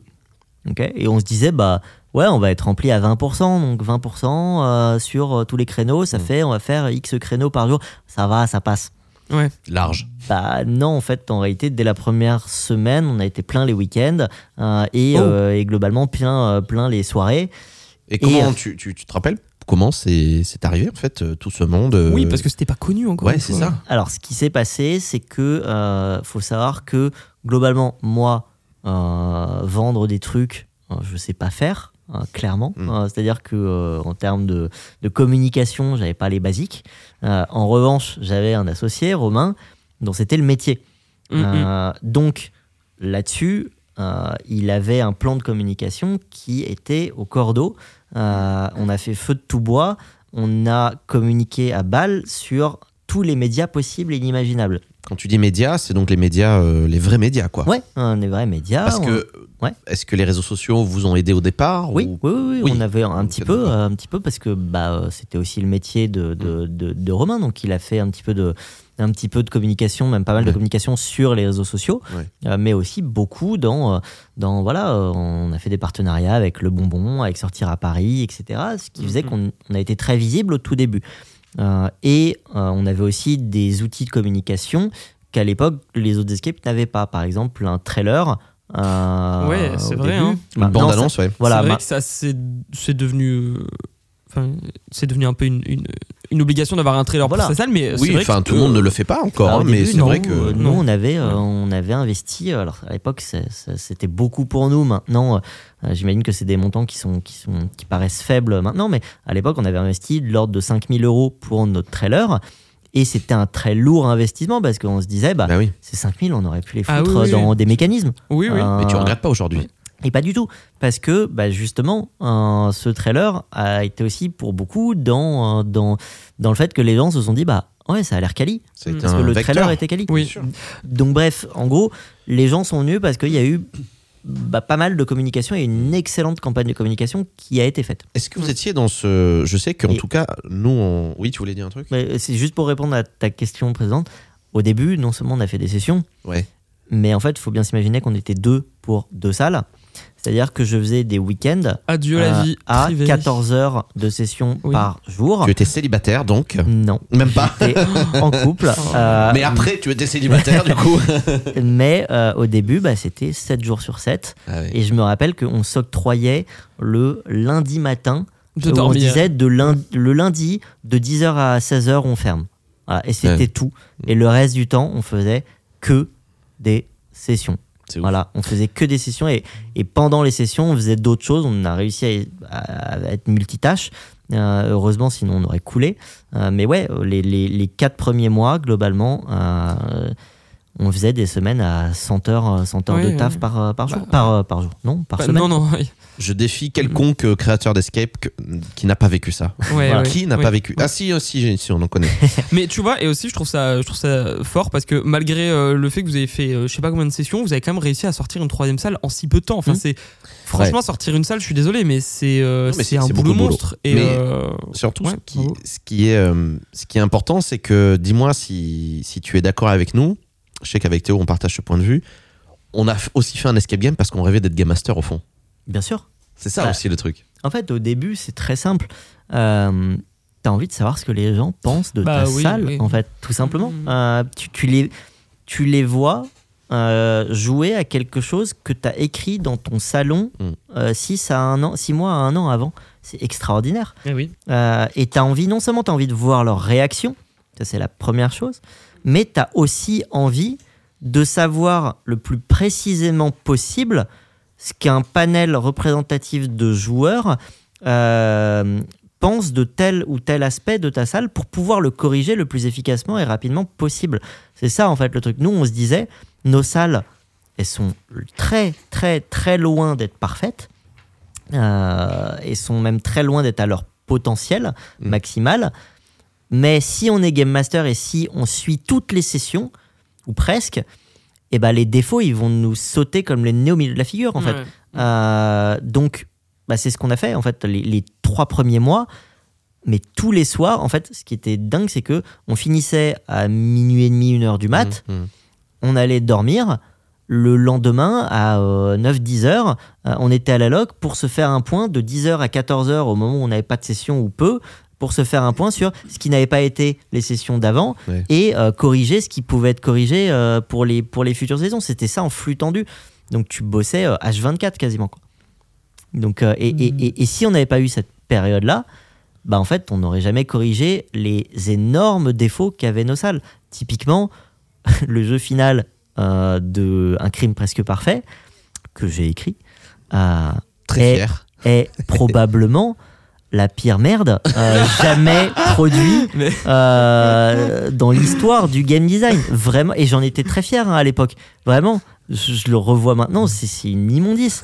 Mais heureusement, heureusement qu'on a fait des sessions et heureusement qu'on a vu que les joueurs en fait ils butaient là-dessus et qu'ils s'arrachaient les cheveux parce Ah que bah, le UX, le game design là-dessus c'était ni fait ni à faire. Mm. Et donc heureusement bah tu tu tu euh, tu peux tu peux euh, corriger ça rapidement en 2-3 mois bah tu Ouais. tu conçois quelque chose de nouveau, tu demandes à l'Absterium ensuite de faire le mécanisme de ce que tu as conçu, et Mm. puis, euh, et puis bah, tu arrives à remplacer. quoi. Euh, Ça, ça peut être piège aussi, ça par contre, parce que c'est vrai Oui. que quand tu fais un escape, de toute façon, t'arrives jamais à être. tu- Il y a toujours une obsolescence. Tu te dis toujours au bout d'un moment, bon bah ça, c'est bon, c'est un peu, c'est un peu vieux. J'ai l'impression, faudrait changer. Sauf que, en fait, dans l'escape. Ça arrive souvent tu, tu oublies que parfois bah en fait les gens c'est la première fois qu'ils sont là tu vois donc euh, Hmm. ils ont pas cette notion de oui ça paraît euh, tu vois et c'est et je peux comprendre que c'est difficile parfois d'avoir du recul sur euh, un truc qui tu vois Hmm. je sais pas si tu vois ce que je veux dire ou pas du tout hein. Ouais, mais c'est surtout, est-ce que ton énigme finale, tu l'as trouvé euh, à chier parce que tu n'avais pas eu le budget euh, suffisant pour faire l'énigme que tu voulais faire de base, ou est-ce que c'était, elle était comme ça et de Ah toute non, façon, non, elle était comme ça? Elle était comme ça, et pour moi, elle était parfaite. Ah Elle ouais, était comme ah ça, oui. d'accord, ok. elle voilà. était. elle Persuadé. était- Non, franchement, je me disais, franchement, elle est cool à jouer. Hum, hum. Euh, mais je crois que j'étais dans le déni. hein. Euh, ouais. C'est la ouais. difficulté de se rendre compte qu'une énigme Mais- est peut-être très bien écrite, parfois pas aussi bien en Ouais, physique. ça me rappelle le, le palais de l'horreur. La première énigme finale était aussi à chier. Ouah, chaud. On a mis ouais. quand même un, euh, pas un an, mais au moins peu 8, moins.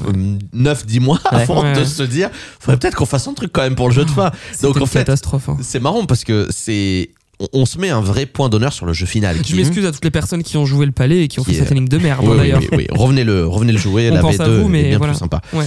Et revenez jouer à un crime presque parfait puisqu'il y a aussi une V2. hein, du coup, Voilà, il y a eu une Le final. V20. euh, parce que parfait, il y a eu une V20. Une petite anecdote d'ailleurs, on, on- on a fait toutes les salles de la Loc Academy plusieurs Ouais. fois d'ailleurs avec, euh, Ouais. avec Théo. Et euh, On sait, c'est la moitié de notre chiffre d'affaires euh, a, été, a, été, a été fait grâce à vous. Et donc, on, on- à chaque fois, on a fait toutes les salles, et à chaque fois, on disait, il nous en reste une, c'est le crime presque parfait. Et Mhm. tous vos game masters nous disaient, non mais attendez, parce que là, on bosse sur la nouvelle version et tout. Ça fait deux ans gars, qu'ils nous- ça fait oui. deux ans, euh, vous nous dites, on bosse. sur- Ouais. J'ai l'impression qu'on ne, personne ne voulait qu'on fasse cette salle jusqu'au Non. dernier moment. Et En- on a quand même joué finalement. En gros, ce qui s'est passé, c'est que Un crime presque parfait, globalement, était la salle qui était le plus loin de son potentiel au début. Vraiment. Euh, euh, Enfin, je vais expliquer un peu la notion de potentiel euh, dans une salle, euh, à, à mon sens. Une salle peut être bien, peut être pas bien. Des fois, tu as des salles qui sont bonnes, mais où tu sens qu'elles pourraient pas être meilleures que ce qu'elles sont. C'est-à-dire que le créateur, il est allé au maximum du potentiel de cette salle avec ce qu'il avait sous la main. Tu as des salles, en revanche, où euh, tu regardes la salle et tu te dis, en fait, elle est à, elle est à 20% de son potentiel. Il y a ça, tu pourrais l'améliorer, ça aussi, ça aussi, ça aussi, etc. etc. Ouais. Euh, et c'est le cas de nos salles. hein. Nos salles, à chaque fois, moi, je regarde mes salles et, et des fois, je me dis, bah, en fait, celle-là, non, elle est bien, mais en fait, elle a 50% de son potentiel. Euh, un crime presque parfait, pendant longtemps, ça a, été, ça a été celle qui a été le plus loin de son potentiel. Euh, et Selon toi. Ouais, selon moi. C'est ce que j'allais dire. Selon moi. Selon toi. Mais bien pas- sûr, Peut-être pas, Pas selon les joueurs, Ouais. selon toi. Non, non, mais, mais Ouais. en fait, ce qu'il faut se dire, c'est il y a une différence fondamentale entre ce que vont penser les joueurs, Mm. euh, qui Bah ont un œil complètement objectif, et ce que toi, tu vas penser de ta salle où tu ne vois que les défauts. Mm. Voilà. Oui. Euh, Mais oui. euh, C'est difficile de se détacher de ça. Mais bien Oui, sûr. oui, oui. ta salle, en fait, euh, c'est comme imaginer un réalisateur euh, qui a vu mille fois son film. Et Oui. des fois, les réalisateurs, c'est le cas. Entre les projections, entre les heures de montage, euh, entre les- tous les rushs, Le tournage. voilà, le tout, tournage. enfin. Les réalisateurs, ils ont vu euh, 200 versions de leur film. Ils en Ouais. ont marre à la fin de leur film. Ils peuvent plus le voir en peinture, ils ne voient que les défauts. Pour un créateur d'escape, globalement, je trouve que c'est la même chose. Il n'y a rien que tu détestes plus que tes propres salles, en fait, parce qu'à la fin, bah Tu as passé des heures et des heures dedans. voilà. Tu vois, un décor plus du qui tout émerveillé par rien. plus dingue. Mais toi, tu l'as vu 40 Mais bien 000 sûr. fois ce décor. Tu sais passer Bien des heures devant ce truc. Les gens, ils vont y passer 10 minutes. Mais c'est comme quand t'es chez toi, Voilà. t'as envie de changer Bien ton sûr. salon de place parce que tu te lasses du- de la position du canapé de la télé. ça, oui. Ah oui, c'est exactement ça. Oui, oui, oui. Et donc pour, euh, pour un crime presque parfait, bah, ce qui s'est passé, c'est que euh, ça a été la salle où ça a été le plus difficile de l'améliorer, de, de, de- de- parce que bah, modifier des choses euh, sans modifier son concept global, c'était ce qui était le plus compliqué. Ouais. Euh, et donc on a ajouté petite touche par petite touche. Maintenant, je trouve qu'elle est, elle est vraiment sympa. Euh, c'est vraiment, une- je trouve, une salle qui est globalement à son plein potentiel. Ouais. Euh, c'est pas la meilleure salle de Paris forcément parce qu'elle a, elle a 7 ans, euh, mais enfin 7-8 ans, mais c'est une salle que je trouve pour le coup parmi toutes nos salles une des salles qui a le maximum de son potentiel et bah, typiquement, j'ai encore des potes à moi qui euh, me disent bah franchement c'est euh, parmi vos salles, euh, c'est une des salles que je préfère parce que je me suis le plus marré dans cette salle. Voilà. Mmh, mmh, mmh. Je Euh, comprends. donc euh, donc voilà. Mais euh, un cri presque parfait, ouais, une salle qui a été compliquée à, à amener jusqu'à son plein potentiel. Alors, on va euh, continuer euh, à parler de l'histoire de la Loc Academy Ouais. que nous sommes en train de raconter euh, grâce à Laurent qui est notre invité de ce deuxième épisode de Radio Escape. Et euh, on va parler évidemment du deuxième local que ça va être le, le second chapitre. Mhm. On a euh, quelques questions aussi euh, à te poser de, de, de Twitter qui ont été hyper intéressantes, Ouais. de- notamment un Game Master de Clockwise, préciser, de Il y a la moitié des questions sur Twitter, c'est moi, j'ai créé des pour pouvoir me poser des questions. Voilà. On a euh, nos amis de Artifact qui sont très curieux et donc euh, voilà, je te, je te dirai Des les questions, dans- un ouais. instant. Mais petite pause puisque Théo, nous avons euh, euh, à chaque euh, à chaque épisode Oui. nos, nos amis de escapegame.fr qui nous proposent une chronique Oui. dans cette émission et en lien avec le thème de l'émission. Donc évidemment. Là, en l'occurrence, euh, ce sera en rapport avec la Loc Academy. Et cette fois-ci, c'est Mélanie qui va nous parler d'une salle de la Loc Academy, mais pas n'importe laquelle, la préférée de la rédaction. Ah. Écoutez. Salut Adrien, salut Théo. Pour ce deuxième épisode de Radio Escape, on parle donc de la Loc Academy, élue trois fois meilleure enseigne d'Île-de-France aux Escape Game Awards en 2017, 2019 et 2020. La Loc Academy, c'est tout simplement l'une des meilleures enseignes de Paris, ça ne fait pas vraiment débat au sein de la communauté de passionnés, leurs six salles sont de grande qualité. Notre petite chouchoute à escapegame.fr, c'est LA Confidential qui est troisième de notre top parisien, et c'est justement de cette room que je veux vous parler aujourd'hui. L'histoire est simple. Votre mission est de pénétrer dans la pièce la plus sécurisée de l'académie pour y voler un document secret. Le jeu démarre sur les chapeaux de roue avec plusieurs rebondissements. Son début est plutôt classique et puis ça devient rapidement très original. C'est une salle qui a de fortes chances de plaire à tous les membres de votre équipe, quel que soit leur profil. En 60 minutes, Elle est Confidential a réussi à nous faire rire, à nous surprendre, mais aussi à nous faire stresser alors qu'on était largement dans les temps, tout ça en proposant des twists faciles à suivre et des énigmes collaboratives amusantes et intégrées à l'intrigue. Bref, si vous ne l'avez pas encore joué, foncez. Et si vous préférez prouver à une IA que vous êtes les meilleurs détectives du monde, alors vous pouvez vous tourner vers une autre room de la LOC tout aussi excellente, l'examen, qui est cinquième de notre top, à qui on a mis 5 sur 5, 10 sur 10, A+, reçu avec mention très bien, félicitations du jury, tout ça, bref, vous voyez l'idée, une super note. A bientôt pour une nouvelle chronique d'escabium.fr. Merci euh, à Mélanie pour euh, ce euh, petit moment Loc Academy. Merci à escapegame.fr qui donc nous fournira une chronique à chaque épisode de ce podcast et ils relaieront aussi hein, évidemment à chaque fois le podcast. Elle est confidentielle, Et Quand bah, même. c'est assez, euh, c'est assez marrant. qui est dans que- leur top 3 Ouais, ouais. euh, de, de, Oui. de escapegame.fr depuis un moment quand même. Mhm. Et c'est assez marrant parce que euh, bah, justement, quand on l'a sorti, Ouais. euh, on a sorti le deuxième local avec LA Confidential et Revolt à la loc. Et pour moi, et Revolt et hein, LA Confidential, elles étaient ouais, à- à- même pas à 20 ou 30% de leur potentiel. Il y avait des défauts, mais béants. euh, dans ces deux salles, vraiment. Euh, a- Internel insatisfait. euh, voilà. Et, euh, Perfectionniste. et LA Confidential, notamment, pour moi, il y avait énormément de défauts.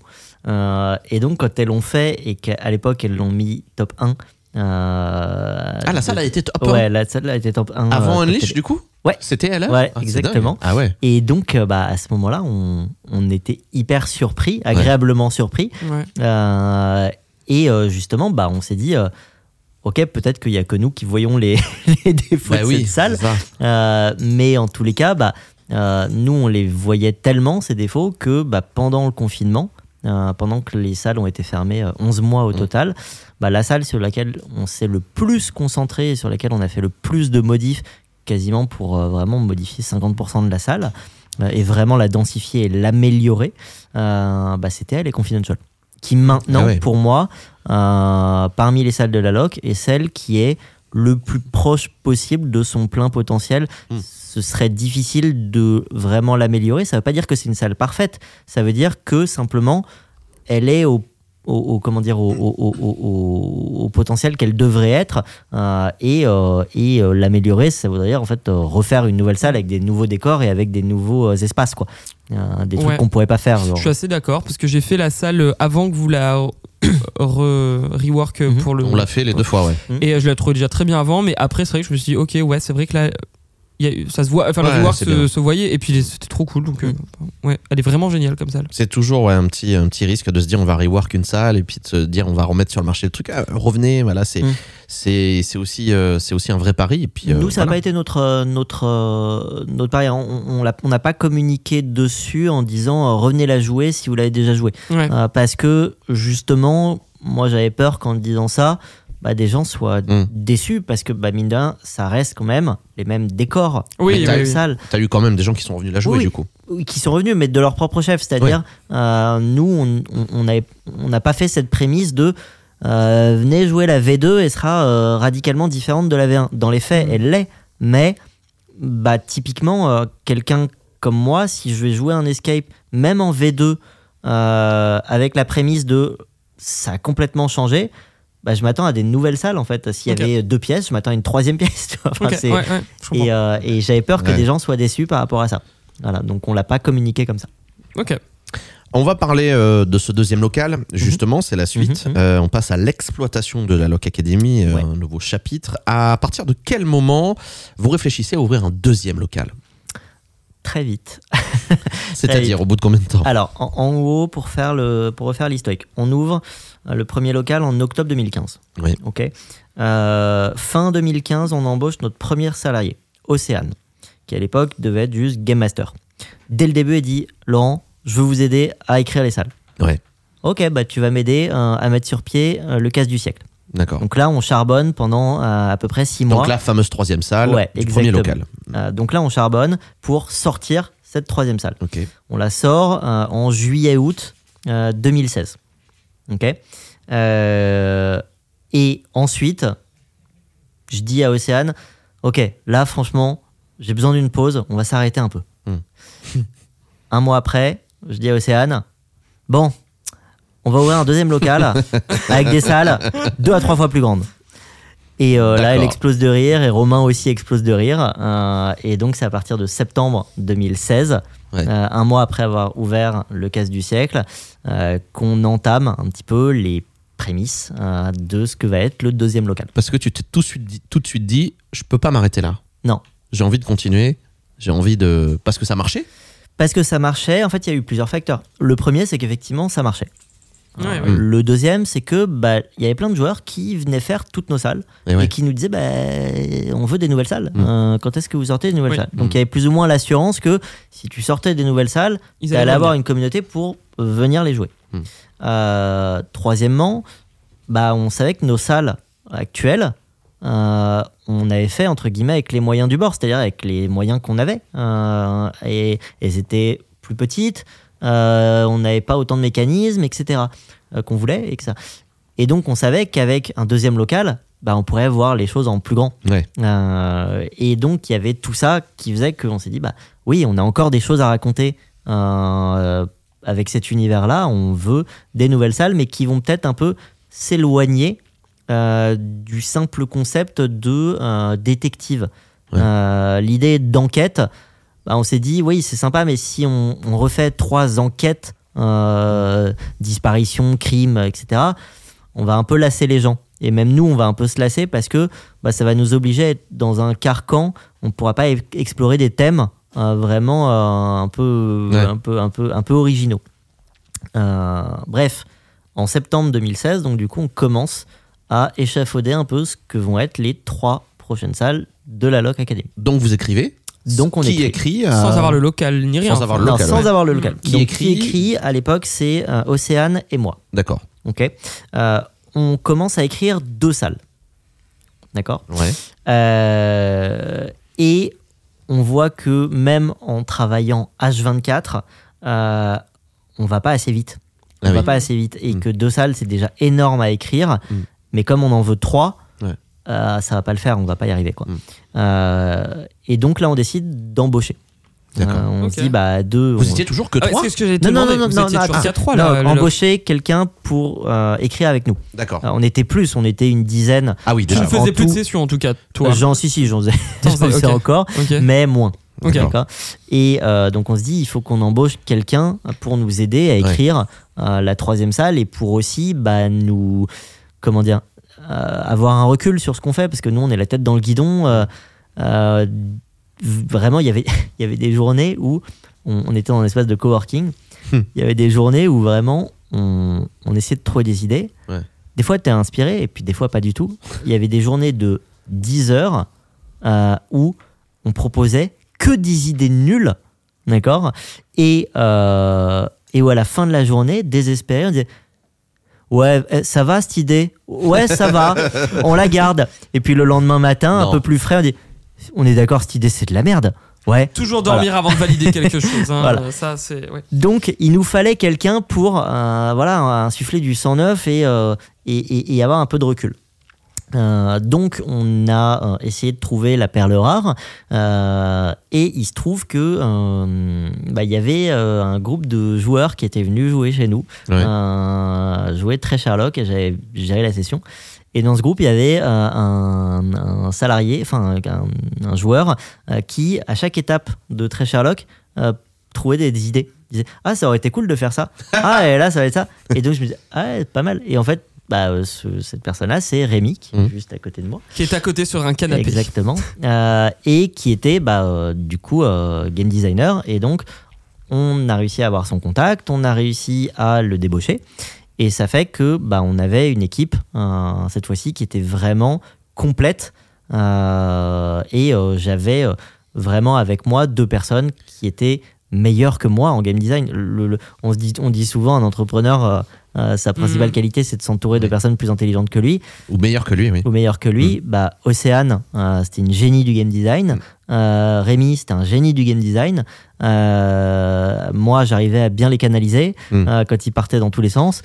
Et on arrivait du coup à écrire ensemble les trois salles euh, qui ont été les trois salles de Sébastopol. Et c'est vrai cette anecdote que à l'entretien, Rémi, euh, t'as pitché la révolte à la loc Ah oui, oui, effectivement. En, en gros, euh, C'est fort ça. Ouais, quand on. Ce qui s'est passé, c'est que quand on a fait passer l'entretien à Rémi, euh, on lui a dit bah écoute, euh, voilà, on souhaite éventuellement t'embaucher en tant que game designer pour écrire avec nous une nouvelle salle. On n'a pour l'instant pas d'idée de thème. Imaginons là un instant que tu puisses écrire toi là comme ça euh, la nouvelle salle. Quel thème tu prendrais? On pensait pas du tout que ça allait être ce thème-là qu'on allait prendre, tu vois. Ouais. Et il nous dit bah euh, je trouverais ça cool euh, de travailler un peu sur un- une idée de voyage dans le temps et il nous pitch un peu une histoire. Et là, bah, on a trouvé ça hyper, euh, hyper euh, courageux parce que bah, c'est à la fois un thème et un pitch qui était vraiment sympa, Mm. mais en plus qui était très très éloigné des standards de la LOC. Ouais. Ouais, parce que bah, la Loc. Academy, c'est une école de détectives. Euh, Qu'est-ce qu'on va aller foutre de la science-fiction et euh, du voyage dans le temps là-dedans Euh, Mais du coup, ça nous a poussé à nous dire déjà, un, ce gars-là, il a de l'imagination, Mm. C'est ce qu'il nous faut. Et deuxièmement, bah, il peut nous pousser dans nos retranchements et nous amener à explorer des, des univers un peu différents.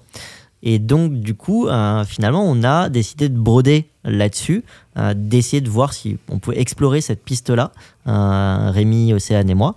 Et il se trouve que, ouais, ça matchait. Plus on trouvait des idées sur, sur comment allait pouvoir être cette salle, plus, plus on trouvait que ça, ouais, ça avait du sens, ça fonctionnait bien. T'as tes trois scénarios, Ouais. euh, t'as tes trois salles. Euh, la recherche de local, euh, c'est pareil. Donc tu nous as dit à peu près quatre mois euh, Mhm. pour trouver ce deuxième local. Il faut aller voir la banque, dire bonjour, on a encore besoin d'argent. Euh, mais c'est plus simple normalement la deuxième fois, C'est plus simple. Hein Ouais. euh, puisque t'as fait un petit peu euh, tes preuves. Mhm. Et donc tu passes de 3 à 6 salles. Ouais. Ce qui est énorme. Ce qui est énorme. Alors En vous, gestion, euh, vous ouvrez euh, Sébastopol avec deux salles, c'est Ouais. ça Euh, L'examen est arrivé après, Ouais. euh, un petit peu, un petit peu plus tard. Mais donc ça veut dire que tu as une entreprise tout de suite qui prend une autre ampleur. Tu as une entreprise qui passe donc euh, de peut-être 10 salariés au double. Mhm. à- vous êtes une trentaine aujourd'hui, euh, c'est ça de, de salariés Exactement, on est une trentaine, ouais. donc, Ouais. forcément, tu passes de, euh, de petite entreprise à, euh, à euh, PME, vraie PME.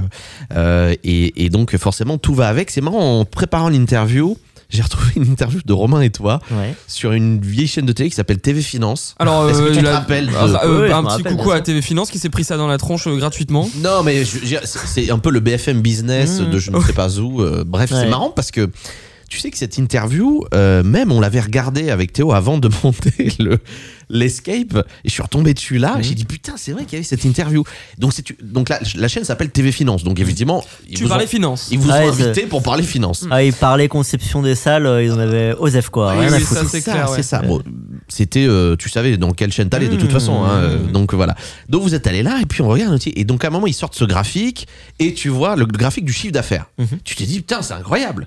Euh, T'as un graphique qui te sorte où euh, tu 2015 50 000 euros et 2019 1 million 3. Mhm. Donc tu te dis effectivement c'est une belle réussite. C'est une belle réussite et je trouve que c'est euh, pour un, pour un chef d'entreprise, c'est euh, un modèle aujourd'hui qui, est euh, qui est hyper, hyper intéressant de se dire l'escape aujourd'hui marche, Mhm. aujourd'hui fonctionne, mais ce qui est marrant, et je vais rejoindre une, raison une question pardon, de Artifact, Mhm.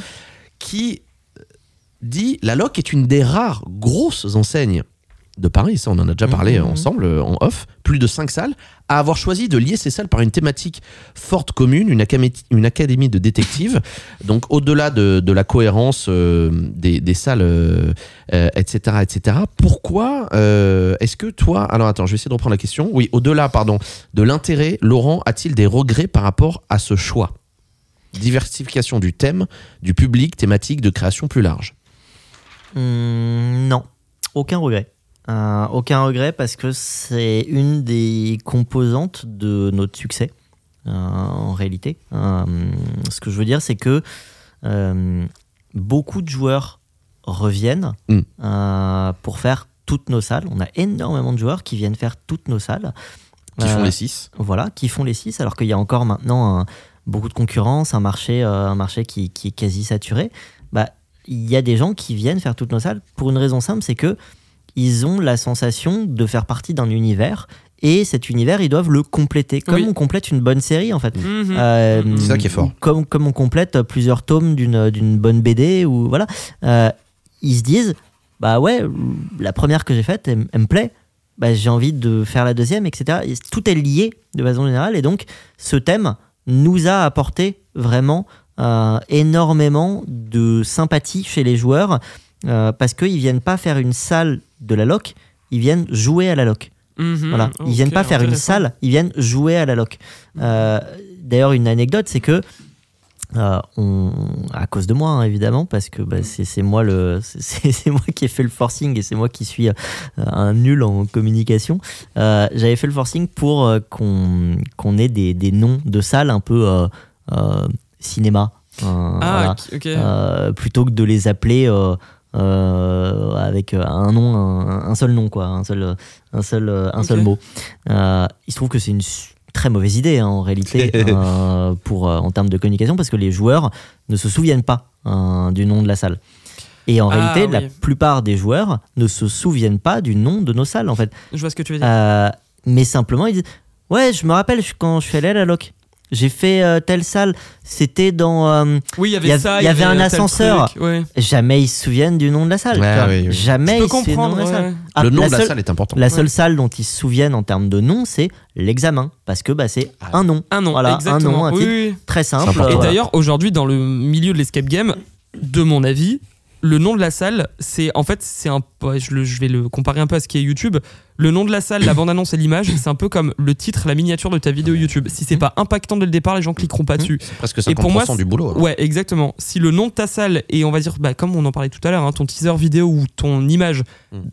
est impactante, une grosse partie du boulot est fait, tu vois. Bah, et puis c'est surtout que euh, tu veux faire des titres de salle un peu élaborés, euh, alors que pour eux, pour les joueurs, une salle, c'est avant tout un décor. C'est une Ouais. salle. Euh, Mm. Salle égale décor de façon générale. Donc, ils vont plus se souvenir du décor euh, que euh, bah, du titre de ta salle, en fait.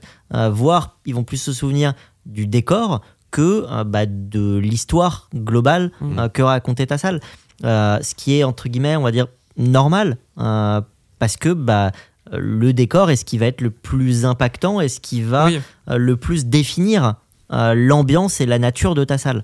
Euh, J'ai donc- l'impression que c'est le défi de l'escape game de nos jours. C'est euh, justement de maintenant réussir à intégrer de l'histoire qui est compréhensible par les gens et qui vont s'en souvenir après coup et plus simplement d'avoir ce truc en mode ah oui je me souviens parce que bah par exemple comme tu disais c'est la salle de l'ascenseur mais tu vois Oui, et je prends l'exemple d'un euh, typiquement hein, d'un Molly's Game Mm. Molly's Game moi je retiens pas un décor je retiens l'histoire Ouais, bien tu sûr. vois Mm. et c'est le défi des salles de nos jours je pense mais qui à l'époque n'était peut-être pas euh, le cas parce que bah ça, ça, ça démarrait quoi Enfin, c'est euh, c'est effectivement le- la chose la plus compliquée, c'est-à-dire Ouais. faire en sorte que les joueurs ne se souviennent plus seulement des décors, parce que tous les 100% des, des joueurs sont capables, dans une salle qui les a marqués, de se remémorer bah, dans quel décor ils se trouvaient. Quoi. clairement Mm. Euh, tu t'oublies pas un décor. Ouais, tout à Par fait. contre, la plupart des joueurs vont oublier euh, qui étaient les protagonistes de l'histoire, euh, quel était leur objectif dans cette histoire, etc. Même moi, hein, Mhm. des fois, la plupart du temps, ça m'arrive d'oublier. Et donc, c'est vraiment l'objectif maintenant, c'est de, de dépasser un petit peu, euh, de devenir un média un peu plus complet. Euh, et euh, un média qui raconte vraiment une histoire impactante. quoi. Et parce que je pense que, euh, notamment, les premiers escapes ont ouvert la voie aux gens qui connaissaient pas trop. Maintenant, les Mhm. gens ont plus besoin de réfléchir à qu'est-ce qu'on fout dans cet endroit, mais ils savent ce qu'ils font. Mhm. Et du coup, on peut leur apporter un peu plus, je pense, Bien que la base. C'est exactement ça. Mhm. Quand je, quand je parlais du, du- du succès de, de, de la Loc Academy, euh, le fait de doubler les salles, Mhm. etc., beaucoup, beaucoup de personnel aussi, je Mhm. voulais aussi euh, poser une deuxième question que Artifact nous a envoyée, très intéressante. Pourquoi s'être Mhm. arrêté à six salles et ne pas avoir suivi le même modèle que The Game en multipliant les aventures? Ça venait rejoindre le fait que vous étiez euh, parmi les plus grosses enseignes de Paris Mhm. aujourd'hui. Mhm. Pourquoi ne pas avoir Plus, suivi gros- ce modèle-là? plus grande en termes de quantité de salles. Mhm. Ouais. Alors, bah, on va peut-être refaire un historique. Euh, on est, on est euh, fin 2018 quand on sort notre dernière salle, euh, Ouais. qui est euh, l'examen. Ouais. Ok. Euh, à ce moment-là, euh, donc je prends une petite pause parce que ça fait euh, genre trois ans et demi que j'ai la tête dans le guidon et que Ouais. je ne vois plus le jour. Euh, donc je prends une petite pause de 2-3 mois. Et là, on embraye sur un nouveau projet. Ok, et là, je dis direct à Romain et euh, à Océane et, et Rémi, euh, je j'ai plus rien à donner en termes d'escape pour l'instant.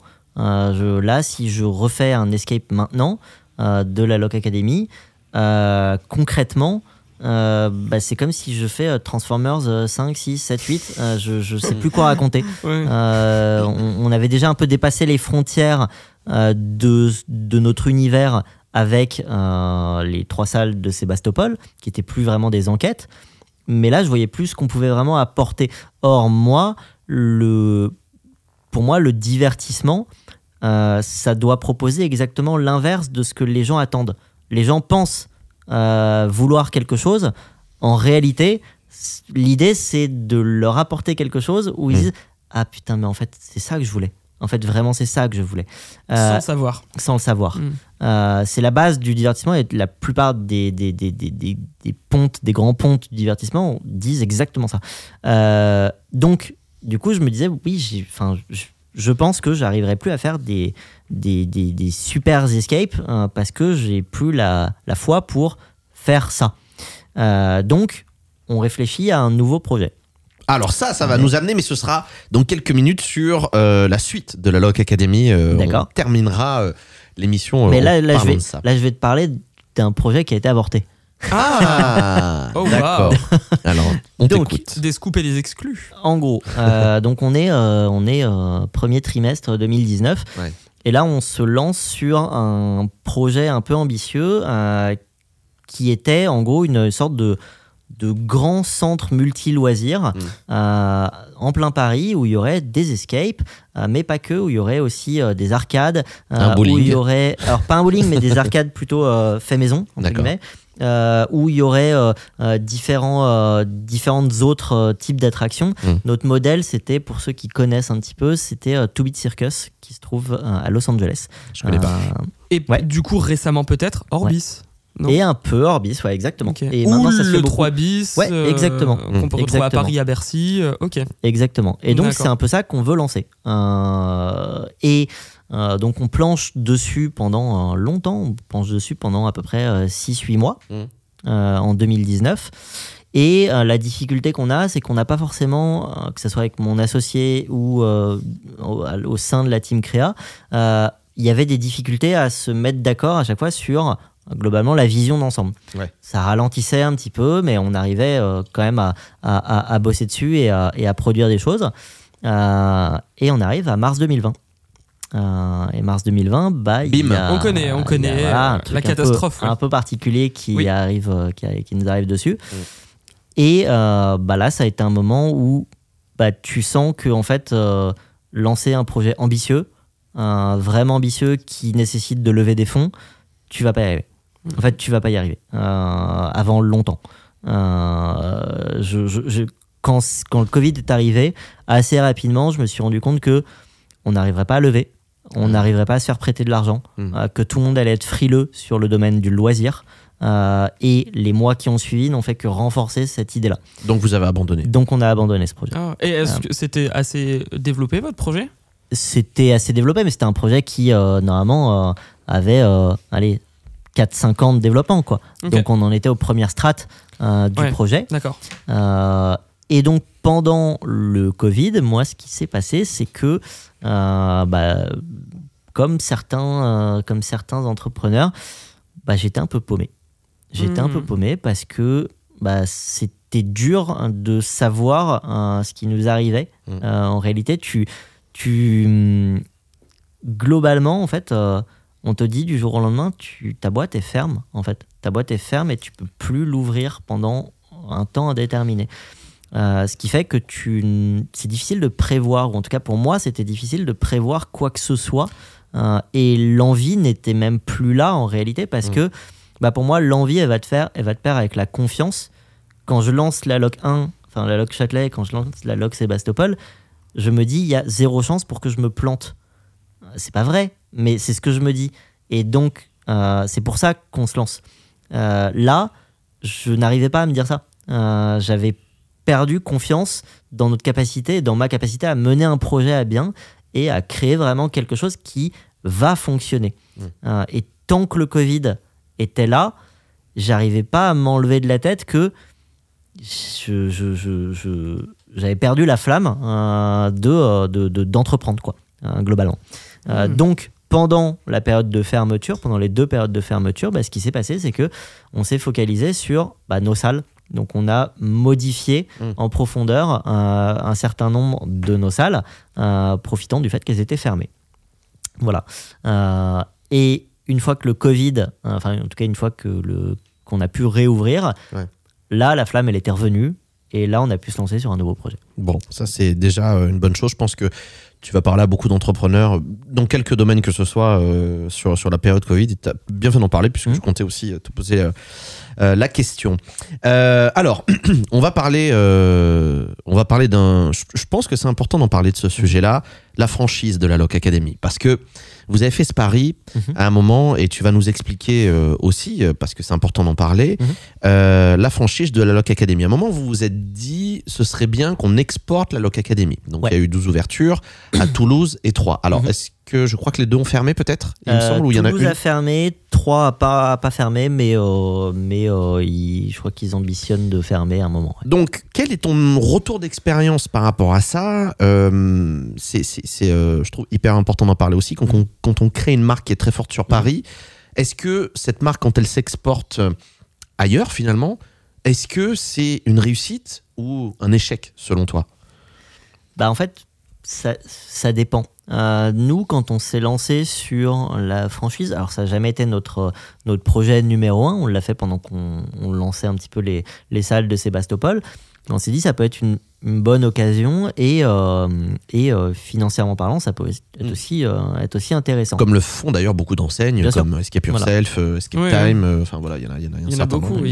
Qui- Exactement. Ouais, ouais, tout à fait.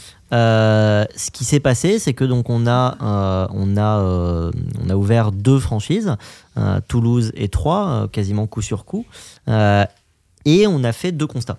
Euh, le premier, c'était que bah, globalement, euh, c'était euh, c'était pas très euh, enrichissant personnellement. Euh, C'est-à-dire que bah, dupliquer nos salles, euh, voilà, j'avais l'impression du coup de, de comment dire bah, de revoir le même film. Euh, Ah oui. et, et donc, étant donné que tu deviens entrepreneur pour faire un peu des choses qui te plaisent, euh, je me suis assez rapidement rendu compte que le marché de la franchise était pas forcément quelque chose qui, en termes euh, professionnels, euh, était très épanouissant. Et créativement aussi. Et Mais créativement. Ça, c'est la première chose.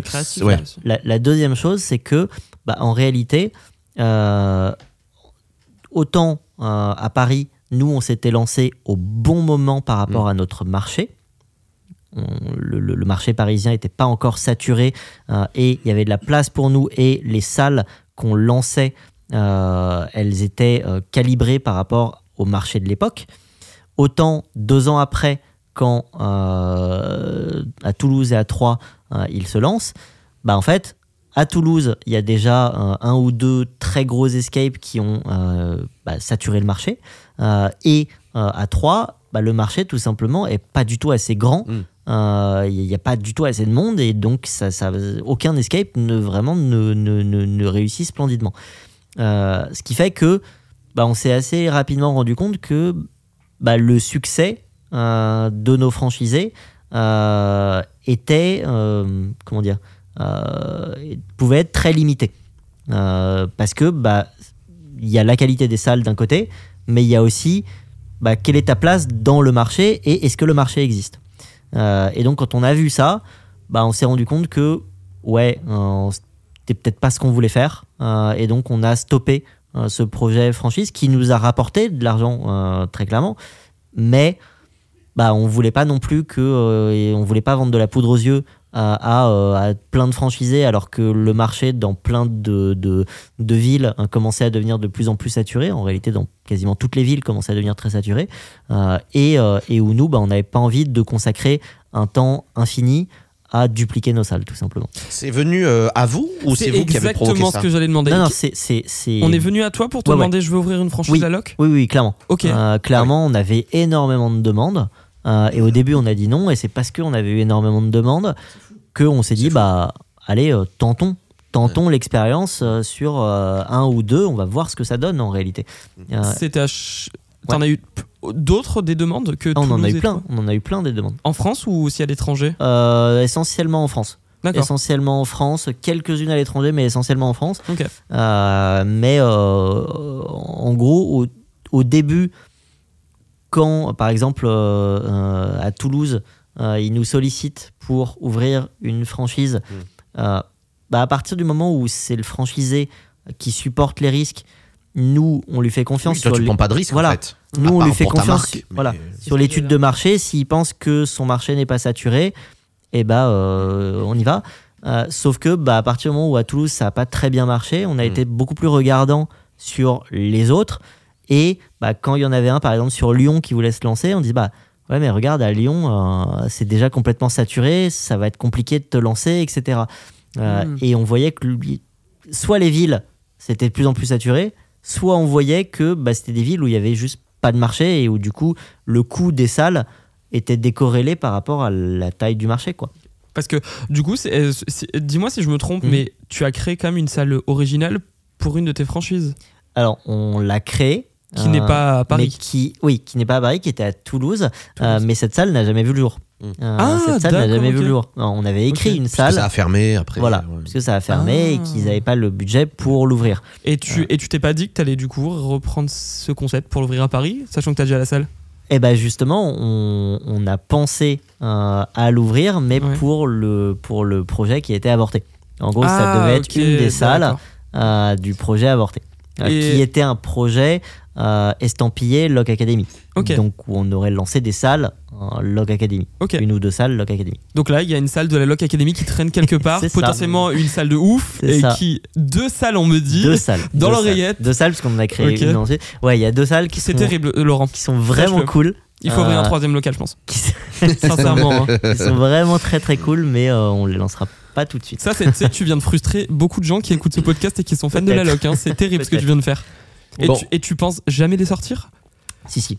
Euh, mais c'est juste que. le- Ok. bah, on parlera du prochain projet après, mais. euh, C'est ça, ça va me permettre d'enchaîner. Oui, parce que là, tu viens de me dire, ah, si, si, j'ai envie d'en savoir plus, excuse-moi, mais.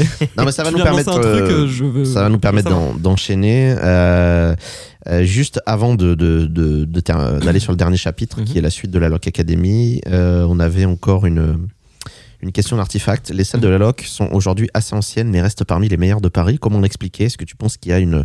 Est-ce qu'une salle a une date de péremption? Alors, une, pour moi, une salle a une date de péremption si tu la laisses en jachère. Mm. Euh, Oui. Nous, ce qui s'est passé, euh, c'est que à partir du moment où les salles ont été lancées, euh, tous les ans, il y avait euh, plusieurs milliers d'euros, voire dizaines de milliers d'euros qui étaient investis dans chaque salle pour les améliorer. Euh, à aujourd'hui, il n'y a aucune des salles de la Log Academy euh, qui n'a pas au moins 4 ou 5 mécanismes supplémentaires et 4 ou 5 énigmes supplémentaires par rapport à sa V1. Mm. Euh, la plupart de nos salles, elles en sont à leur V5, V6. On passe notre temps à les améliorer. Et tu enlèves du coup des énigmes qui existaient déjà Ah oui, bien sûr, on enlève des énigmes et on les updates, remplace ouais. pas, on, on update, on essaye d'améliorer tout ce qui peut être amélioré. Ouais. On rajoute des phases de roleplay, etc. Euh, L'idée, c'est que euh, nos salles, c'est des investissements. Si, si je parle en termes purement financiers, Mm. nos salles, c'est des actifs. Euh, et donc, les actifs, pour qu'ils durent longtemps, pour qu'ils soient amortis sur euh, du long terme, il faut qu'à tout moment, elles puissent être, euh, comment dire, ne pas souffrir de la, com- de, de- de- de la comparaison avec les salles les plus récentes. Mm. Ça suppose deux conditions. La première, c'est que quand tu les sortes, tu les sortes en te disant, je vais essayer quand elles sortent qu'elles aient déjà un peu d'avance Ouais, ouais. sur euh, l'essentiel de la concurrence, pour que au moins pendant quelques années tu sois à peu près tranquille. Euh, et ensuite, il- la deuxième condition, c'est de se dire, ces salles-là, je vais passer mon temps à les améliorer. Ouais. Euh, à l'heure actuelle, euh, je connais trois enseignes qui fonctionnent comme ça. Pas plus. Peut-être qu'il y en a d'autres, Ouais. mais des enseignes que j'ai identifiées, parce qu'on va tester à chaque fois régulièrement euh, des salles qu'on a déjà faites, etc. Et on discute avec des, des- des- des- beaucoup de, créateurs, ouais. de, créateurs, c'est un petit milieu. Je connais seulement trois enseignes qui investissent. En France? À Paris. À Paris, Ah, à pardon. Paris, À Je connais seulement trois enseignes qui investissent régulièrement et passent régulièrement du temps de R&D sur leur salle. Et tu, peux nous Ouais. dire des noms ou, ou tu souhaites pas Euh, spécialement en parler? Alors, le, le, le, le, le- bah, il y a vous déjà. déjà. Ah, tu le euh, comptes dans les trois Ah oui, oui, Ah, clairement. d'accord, ok. Euh, Oui, mais ça, on se rejoint sur la. sur tout ce que tu Oui. viens de dire, on, on se rejoint là-dessus. oui, bien Et il sûr. y a, euh, il y a One Hour. Ouais. Euh, One Mmh, Hour mmh, qui a la même philosophie que nous à ce niveau-là, c'est-à-dire les salles, elles sont faites pour durer et donc euh, tant qu'elles sont pas, euh, tant qu'elles atteignent pas leur plein potentiel, Mmh. on les améliore, on les améliore, on les améliore. Oui. Euh, Mais- voilà. Et l'escape game évolue tout le temps, donc quoi qu'il arrive. Oui, oui, oui. Même si tu. euh, parfois, tu peux améliorer, mais pas parce que c'était moins bon, mais parce que juste c'est un peu dépassé dans le temps, tu vois. Bien et puis sûr. maintenant, faut proposer autre chose, Bien tu sûr. vois. C'est comme un Euh, parc d'attraction. Pour qu'il continue à tourner, ouais. il faut qu'il se renouvelle, qu'il y ait des nouvelles attractions. Que. Faut changer les animatronics des fois. hein. quand on Ils voit le. beaucoup, non, mais bien sûr. bruit, hein. Mais non, mais tu prends cet exemple du Mhm. parc Astérix qui a refait. Tonnerre de Zeus, qui est l'attraction en bois. Ils ont tout refait. Mhm. Euh, ils ont Ouais. redonné un coup de jeune à cette attraction, en fait. Et comme Pirates des Caraïbes quand ils ont rajouté le- l'animatronics de Jack Sparrow, comme euh, à chaque Mm. update. que- En fait, et c'est pour parler avec des, des créatifs qui bossent dans des parcs d'attractions, c'est le secret des parcs qui sont aujourd'hui très réputés, c'est qu'ils se basent jamais sur le fait que l'attraction est populaire, Mhm. c'est super, on, on en fait une nouvelle. Non, il faut toujours la, la mettre à jour. Ouais. Et c'est ça qui aussi. euh, T'as beau avoir. Même quand tu viens dans une salle, tu, tu sais que la salle, même si elle a genre 5-6 ans, tu sais qu'elle est au goût du jour. Mhm. Parce que tu Mhm. sens qu'il y a un truc qui a été fait. euh, et C'est ça, je pense, ça. le, aussi euh, bah, le secret de la longévité euh, d'une salle, d'une expérience, d'une. Nous, clairement, je, je regarde, je regarde nos salles et euh, nos salles les plus anciennes, elles ont 7 ans. Si on n'avait pas dépensé des dizaines de milliers d'euros Mm. sur euh, notamment, par exemple, nos premières salles euh, et qu'on n'avait pas passé un temps de débile euh, pour les améliorer chaque année, Mm. En fait, je regarde les V1 de nos salles, euh, je pleurerais aujourd'hui. Je pleurerais Mm. parce que je regarderais euh, le, le, le- le top 10 des meilleures enseignes aujourd'hui, Mm. j'aurais honte de mes Mm. salles. Mais j'aurais honte de toutes mes salles, Euh, même les nouvelles. Et on a passé notre temps à les améliorer. Et en gros, l'idée, c'est que je crois fortement que bah, quand tu investis du temps et de l'argent sur tes salles, pas seulement à leur, euh, à leur ouverture, mais dans le temps, entre guillemets, tu touches les dividendes de ça. Euh, C'est-à-dire, tes salles, au lieu de durer X années, elles vont durer deux fois plus longtemps Oui, ou trois fois plus Mais c'est longtemps. fou de, de- de se dire qu'il y a quand même une majorité de, de, de créateurs qui Mhm. euh, n'ont pas cette, cette vision-là de se dire est-ce que c'est par, euh, j'allais dire, par flemme peut-être pas, par euh, manque de temps, par manque de. Il y a des gens qui- dans, d'idées, les, peut-être? dans le milieu de l'escape game qui qui sont pas des qui sont pas des passionnés de l'escape game mais qui sont des businessmen hein. l'escape Oui, game que euh, ça a été pendant un certain temps considéré comme un truc assez rentable tu Il y a vois une part donc, de euh, passionné un business rentable sûr, mais euh, quand, quand tu es passionné tu oui tu remets Bien un sûr. peu ton nez tout le temps dans tes salles Bien tu Bah, vas te que- balader dans tes salles tu Voilà. regardes tes décors tu Tu regardes vas dans tes salles, bien sûr. tu y vas quoi Il y a aussi une autre chose, malheureusement, où je vais être un peu plus pragmatique, c'est que euh, oui, hein, il y a le côté passionné, mais il y a aussi le côté financier, c'est-à-dire qu'il y en a certains qui n'améliorent pas leur salle tout simplement parce que bah, ils n'ont pas les fonds. Ouais. En réalité, Ou leur salle qu'ils ne le- veulent pas les débloquer. ou qui veulent pas les débloquer. mais il y en euh, a par qui, exemple, mais qui ont pas les fonds mais voilà, notamment. Oui, bien parce sûr. que bah, mine de rien, nous, euh, on a eu cette chance d'être euh, rentable très vite, très tôt et de pouvoir débloquer ces fonds. Mm. Euh, on, on a eu ces deux casquettes qui étaient bah, euh, trouver des fonds pour lancer des nouvelles salles et un nouveau local, etc. euh, et des nouveaux projets.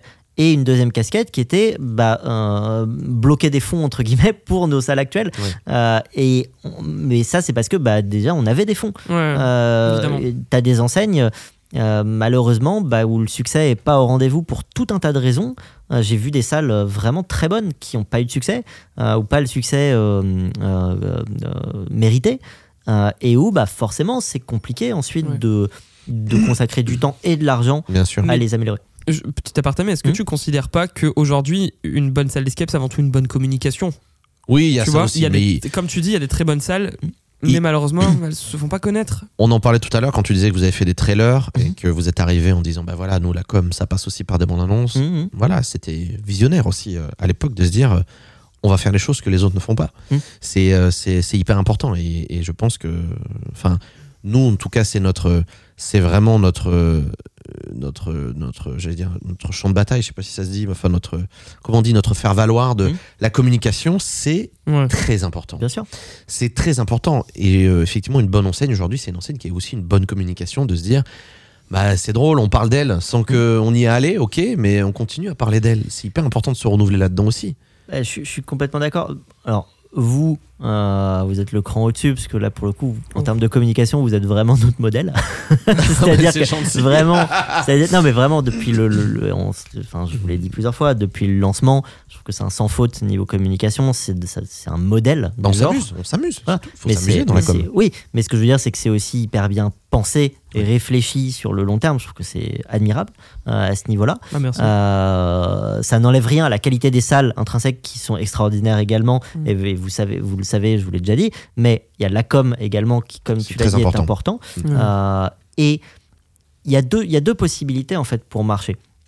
Il y a les excellentes salles, les salles qui sortent vraiment du lot, mais vraiment, vraiment du lot, où même si elles n'ont pas une com de ouf, bah, elles vont s'imposer. Ouais. Euh, Le bouche à oreille. typiquement, Ouais. je- alors peut-être qu'il va m'en vouloir de dire ça, euh, je trouve pas que Unleash ait eu une com incroyables. Euh, je les ai pas vus partout. Euh, le, le, Oui, c'est vrai que le oui, thème assez discret. voilà, Ouais. le thème en tant que tel n'était pas Mhm. forcément ultra porteur. Euh, la salle était un peu clivante euh, parce que elle, elle, elle est pas grand public de, de prime abord. Mais quand elle est sortie, elle était tellement au-dessus du lot Ouais. que ça s'impose. Voilà. Mais c'est vrai que c'est le bon, le bon contre-exemple que tu donnes de, Oui. effectivement, une enseigne qui n'a pas forcément tout misé sur la communication, Mhm. Qui a tout misé sur sa salle à l'intérieur, et le succès est au rendez-vous. Ouais, Ouais. mais si tu fais ça, faut pas te louper sur ta salle. C'est-à-dire qu'il faut, ça, voilà. faut vraiment te dire, Bien il faut être lucide. euh, et des fois, c'est difficile d'être lucide sur Mm. ta salle. Mm. Te dire, je vais ouvrir ma salle, elle sera 10 crans au-dessus de toutes les autres, Mm. et c'est pour ça qu'elle va marcher. Oui. Euh, entre se le dire et le fait que ça soit une réalité le jour où sûr. tu sors ta salle, parce que bah, vous l'avez connu, euh, forcément.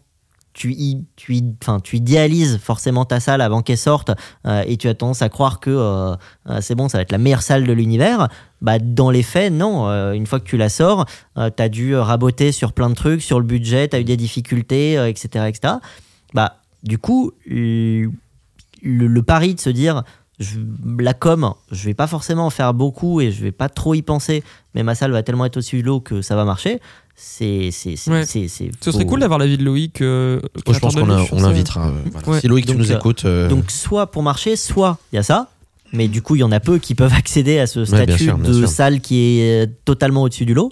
Euh, C'est rare, ouais. ou faut une excellente com, euh, très lisible euh, par, par, par, les, par les joueurs. Et Ouais. quand tu as les deux, bah, comme c'est votre cas, euh, bah, c'est jackpot. Donc, Mm. euh, mais, mais voilà, tu peux avoir soit l'un, soit l'autre, et les deux peuvent être vecteurs de succès. Ouais. C'est juste que si tu que la com et que ta salle elle est moyenne, ton succès, euh, il, il a des chances de pas être, euh, de pas être pérenne. Quoi. Ouais. Il est temps de passer à notre dernier chapitre, la suite Ouais. de la Lock Academy. Et évidemment, alors je crois qu'on a à peu près répondu à la question est-ce que Mhm. des nouvelles salles de la Lock Academy vont voir le jour? Pour le moment, c'est non. Alors, Euh, elles verront le jour euh, une fois qu'on aura sorti notre nouveau projet. Ah d'accord. Non, Voilà, parce que c'est vrai clair. que tu, tu t'en parlais tout à l'heure en début de, d'émission. Mhm.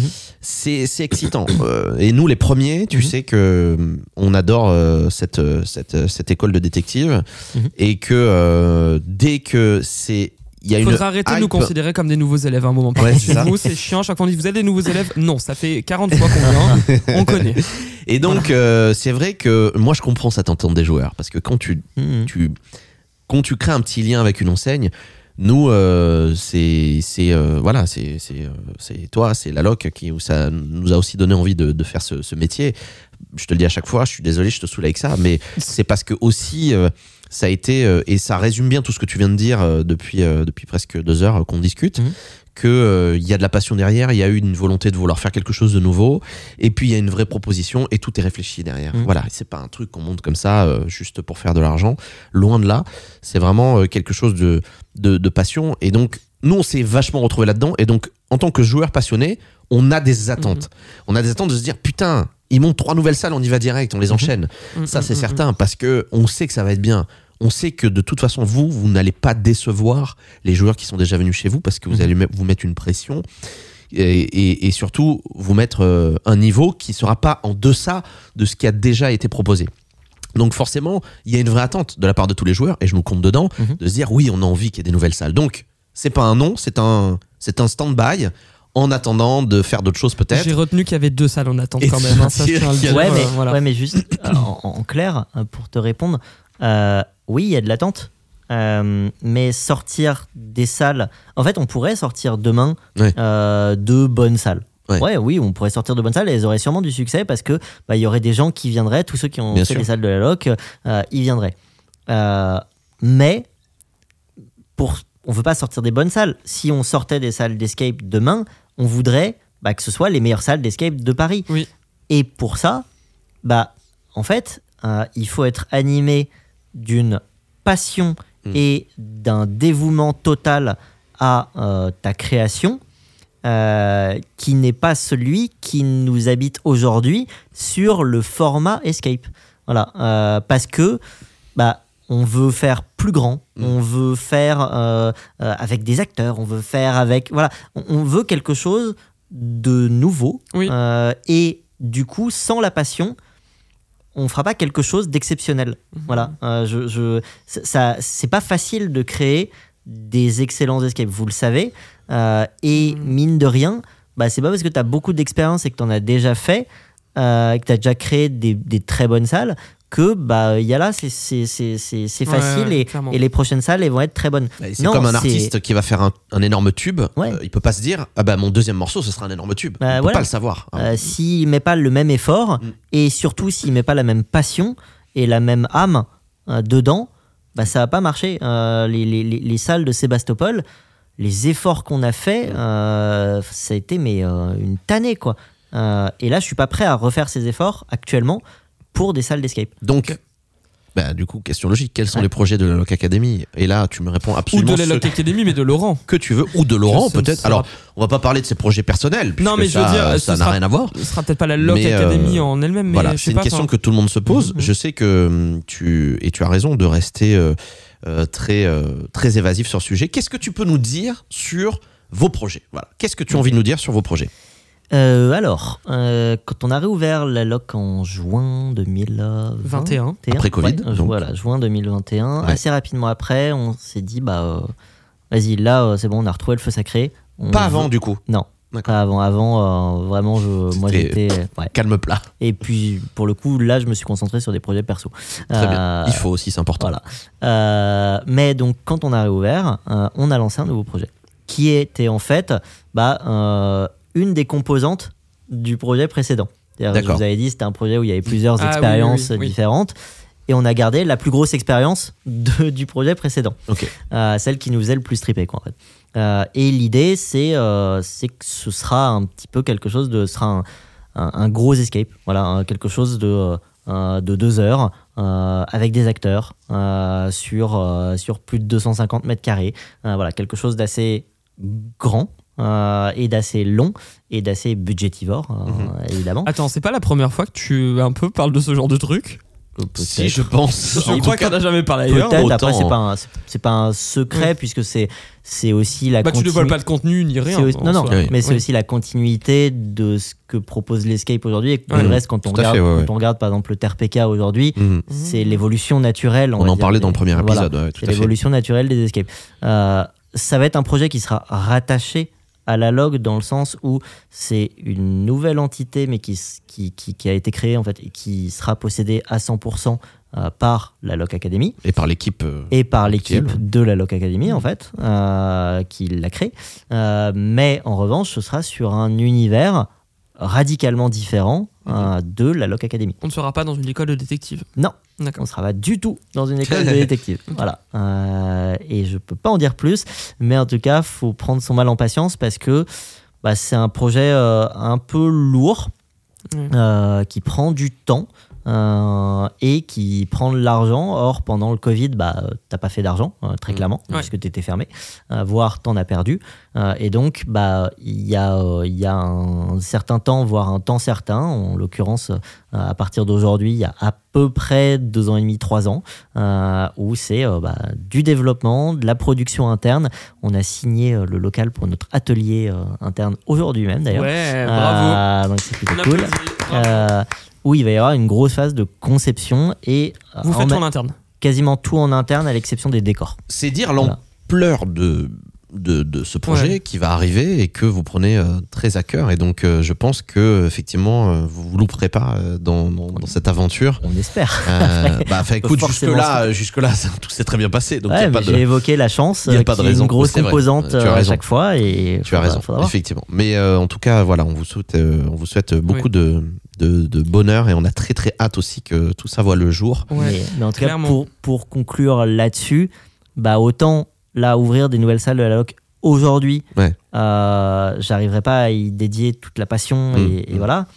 Autant bah, sur ce nouveau projet, que ce soit moi, mais que ce soit aussi euh, mon équipe créa, Ouais. euh, bah, en fait, la passion, elle est là. Quoi. Parce que du coup, dans ton équipe créa, tu nous parlais tout à l'heure euh, de l'équipe créa de la base de la LOC. Oui. Qui est avec toi en équipe créa aujourd'hui Tu peux Alors, nous dire? il y a Océane qui est partie, euh, puisque elle est partie rejoindre euh, le sud. Mhm. Euh. Elle est revenue à Montpellier, c'était un choix de vie euh, que je comprends tout à fait et, et où, euh, où bah, on est resté euh, très très proches, euh, Ouais. elle et moi. Euh, et donc maintenant, l'équipe créa, c'est euh, Rémi. Qui est, toujours, euh, qui est toujours présent, euh, et euh, Nicolas, euh, qui est l'ancien euh, créateur, euh, fondateur de l'Absterium, euh, qui nous a rejoint euh, pour le développement de ce, de ce nouveau projet. Et donc, Génial. voilà, vous allez travailler ensemble sur, euh, sur ce nouveau gros projet, euh, Ouais, c'est main ça. dans la main. Nicolas et en gros Nicolas et Rémi euh, travaillent sur euh, la conception des mécanismes et euh, des effets spéciaux. Ce qu'on Ah. pourrait dire à Disney les Imagineers, quoi. Ah, à peu moins, près, c'est- c'est globalement C'est ça. un euh, peu ça. euh, c'est c'est globalement la même euh, la même conception. Euh, et euh, moi, de mon côté, je me charge de euh, trouver de la thune, de euh, gérer euh, ces deux- L'audit c'est- financier Et de retour. il est là. de gérer, C'est ces, de gérer ces, ces, ces, ces deux personnes, de faire euh, tout euh, l'administratif, de penser à tout, euh, bref, de gérer le projet. Quoi. Bon, donc on refera une émission avec Laurent, ça veut dire dans quelques années. Voilà, euh, on a un et peu on parlera de ce projet euh, d'ici Mhm. là. On a une dernière question euh, avant de, de se quitter, Oui. euh, qui est globale et Mhm. qui, je pense, Oui. va bien résumer cette émission. Ouais. Euh, tu veux la poser Vas-y. Ouais, je voulais te demander comment tu imagines l'escape game dans 10 ans? Pour toi, c'est quoi l'avenir de, de- du loisir? Vaste question.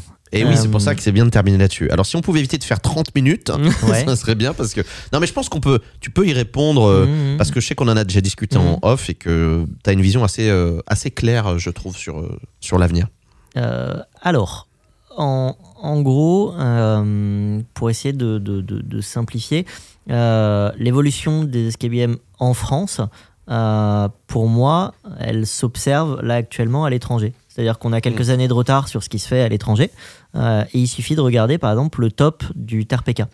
Euh, C'est-à-dire que le concept même d'escape euh, est en train de d'avoir de moins en moins de sens. Avant, en escape, c'était 60 minutes avec un chrono, Mm. enfermé dans une salle où fallait sortir, c'était l'objectif. Là maintenant, la plupart des escapes d'aujourd'hui, en tout cas des gros escapes, des très bons escapes qui sortent, l'objectif n'est plus du tout de sortir. Euh, Il n'y a plus vraiment 60 minutes, des fois il y a des escapes de 80, 90 minutes. Euh, des fois il y a des acteurs, des phases de roleplay. Euh, le, le, la partie énigme, des fois, est euh, relativement secondaire derrière la partie euh, Expérience. expérience, histoire, immersion. Euh, ce qui fait que un escape game n'a plus d'escape game que le nom. Euh, nous, quand on va faire des escape games à l'étranger, il y a plein de fois où on se dit mais ça n'a rien à voir avec un escape game et c'est pas grave. Tu vis une expérience. Et donc, je pense que en France euh, et notamment à Paris, bah, ce qui va se passer, c'est que de plus en plus, bah, on va avoir des concepts un peu hybrides, euh, comme il y a eu euh, récemment. euh, Il y a eu euh, Live Thriller, il y a eu Web Immersion, euh, Le Bureau des légendes, euh, Panic Oui. Room, euh, Terminator No Fate. Terminator No Fate. il y a- voilà, Euh, il va y avoir un, un- un- un- comment dire, euh, des frontières qui vont, euh, qui vont s'effacer, euh, des limites qui vont s'effacer et on va parler plus d'expérience immersive que d'escape game. comme en voilà. Angleterre, on peut en Ouais. retrouver. Exactement. Euh, et c'est ça que les joueurs vont, à mon avis, dans les années prochaines chercher. Euh, et pour être tout à fait complet euh, là-dessus, euh, je pense aussi que les créateurs de, de- de- d'Escape, c'est également ce qu'ils vont aller chercher parce Mm. qu'ils vont se rendre compte que bah, ils veulent plus grand. Euh, 60, 70 mètres carrés, 80 mètres carrés, ça va plus leur suffire. Ils vont vouloir plus grand, ils vont vouloir plus de budget. Euh, et ils vont vouloir encore plus en mettre plein la vue aux joueurs. Sauf que pour ça, bah, le business model de l'escape actuellement, Oui. bah, euh, si tu dépenses 150 000 balles pour ta salle euh, et que euh, ta salle est fait, euh, est fait 100 mètres carrés, tu es déjà aux limites de la limite de ta marge. Mhm. Donc pour aller plus haut, et bah, les créateurs vont vouloir euh, dépasser euh, ce concept de base et, et- et- et innover un petit peu. C'est euh, c'est très bien résumé. Comme tu le dis, l'étranger, on en a longuement parlé dans le premier épisode de, de Radio Escape, c'est vrai, a une longueur d'avance, mais de par le modèle économique qui n'est pas le même, de par les coûts, de par voilà plein plein de les normes également, plein de choses qui font que nous on a quelques freins qui ne nous permettent pas de laisser totalement libre cours à notre imagination. aussi très sincèrement qu'en France, euh, on n'est pas assez habitué à l'immersif oui, euh, comme peut l'être. Je prends l'exemple de, mm. de, l'Angleterre avec Londres. Ils, ils ont beaucoup plus d'expérience immersive et ils arrivent à faire, je trouve, la part des choses entre un escape game et une mm. expérience immersive. Mm-hmm. Nous, on arrive à peine à l'immersif à Paris. Mais je rejoins Laurent sur ce qu'il vient de dire, c'est que je pense que dans les années à venir aussi, on fera plutôt la distinction entre ce qu'est une expérience immersive. Mm. Tu ne viens pas faire des énigmes, mais tu viens vivre quelque chose, et un escape game où on va venir, on va réfléchir, on va, mm. s'amuser, mais on va réfléchir quand même un minimum. Quel, est ton point de vue? Tu penses que les, les escape games très classiques, qui sont mm-hmm. encore aujourd'hui euh, ouverts euh, d'ici 10 ans, euh, justement, auront auront difficilement euh, leur place euh, dans, tout ce milieu La Loc Academy sera-t-elle encore ouverte dans 10 ans? Non, je ne pensais pas forcément à la Loc. Mais... Je, je pense pas qu'ils sont en danger. Je pense que c'est en fait, c'est complémentaire. Donc il y aura toujours la place pour ce genre d'expérience, tu penses somme toute très, euh, très basique dès le départ, avec du cadenas, du code. Mais parce que ce genre d'expérience est moins cher aussi, Adrien. C'est exactement ça, c'est ce que j'allais dire, c'est que globalement, déjà, il en faut pour tous les goûts. Il y a des, moi, je, je, croise encore des fois des joueurs qui disent ah c'est dommage cette salle là elle est vraiment bien hein, mais par contre euh, il n'y avait pas assez d'énigmes hmm. donc il en faut pour tous les goûts à ce niveau là hein, la notion de jeu de performance de, euh, de striturer les méninges il y en a quand même que ça intéresse euh, encore et ça, ça continuera d'être le cas hmm. et puis effectivement il y a la notion de prix il y a la notion de prix où quand, quand, je parlais d'expérience immersive un peu plus grande des fois avec des acteurs, avec plus d'effets spéciaux, avec plus d'immersion. Bah, malheureusement, ça a un coût. Euh, et ça veut dire que les, les, les, le prix de ta salle, enfin le prix que tu vas vendre au public, bah, va être plus cher. Et donc, il en faut pour tous les goûts, euh, enfin pour toutes les, toutes, les bourses. Quoi. Euh, donc, je pense non que ça va rester les escape on va dire, plus classiques, mm. mais qu'il y aura une frange du public qui cherchera aussi autre chose. Mais de la même manière que les restos, tu as de tout. c'est pas parce que mm. tu as eu des étoilés avec des chefs qui se sont dit, ah bah moi, j'aime bien faire euh, de la cuisine euh, à la papa, mais euh, maintenant j'ai envie de faire vraiment de la haute gastronomie, mais ça coûte plus cher à produire, donc je vais mettre plus, je vais mettre des tarifs plus élevés. Bah, c'est pas pour autant que les restos un peu plus, un peu plus. bah, un McDo, par exemple. Qu'un McDo. Il y a les gardes entre deux, mais mais, mais, voilà, c'est pas pour ça qu'ils ont disparu. Au contraire, il y a de tout. Et je pense que ça hmm. va être aussi le cas pour les expériences, enfin pour pour l'immersif en France. Euh, mm, mm. Eh bien, rendez-vous dans 10 ans oui. pour, euh, pour voir euh, comment tout ça a évolué. on a hâte, mais en tout cas, je pense qu'on est, on est quand même sur des bonnes dynamiques globalement. Et puis voilà, tant qu'il y aura des gens visionnaires pour se dire, faut aller un petit peu plus loin, il faut dépasser un petit peu ce qui existe déjà, il faut essayer de faire ce qui n'existe pas encore, en tout cas en France, eh bien, ça nous laissera encore libre cours à, à plein de belles, belles aventures. Mm. Et, euh, et, euh, et, voilà, c'est ce qu'on disait euh, aussi par rapport à l'autre émission du TRPK. Et on, se demandait pourquoi en France, voilà, on n'avait pas cette, cette excitation qu'on peut avoir, comme on va faire des salles à l'étranger. Tu vois, ton top 3, il n'y a mm-hmm. pas une salle française dedans, par exemple, parce qu'il nous au début. Mais je vais te dire un truc dans le nôtre non plus. Donc, c'est vrai que ça reste euh, aujourd'hui euh, difficile oh, d'avoir cette, euh, cette excitation. En France, on est sage, mais pas pour longtemps. Ouais, c'est ça. Voilà. Je pense que dans les années à venir, il y aura des choses arriver. Folles, ouais, ça va arriver. J'apporte quand même une, une, nuance qui est que, bah, enfin, le comment dire, tu boxes pas avec les mêmes armes. Bien sûr. Tu, C'est-à-dire que à l'étranger, je, je vais te donner plein d'exemples. Euh, si je peux développer deux, secondes. Euh, à l'étranger, les salles que je t'ai citées, la plupart, elles sont dans des zones industrielles. Ah D'accord? C'est-à-dire, c'est des immenses hangars euh, au beau milieu de nulle part. C'est ce que je disais, le modèle économique n'est pas, voilà. pas, le même. faire ça actuellement dans une zone industrielle en banlieue parisienne. je suis pas forcément sûr que mm. ça va marcher. en tout cas, c'est un gros risque. Ça, mm. c'est la première chose.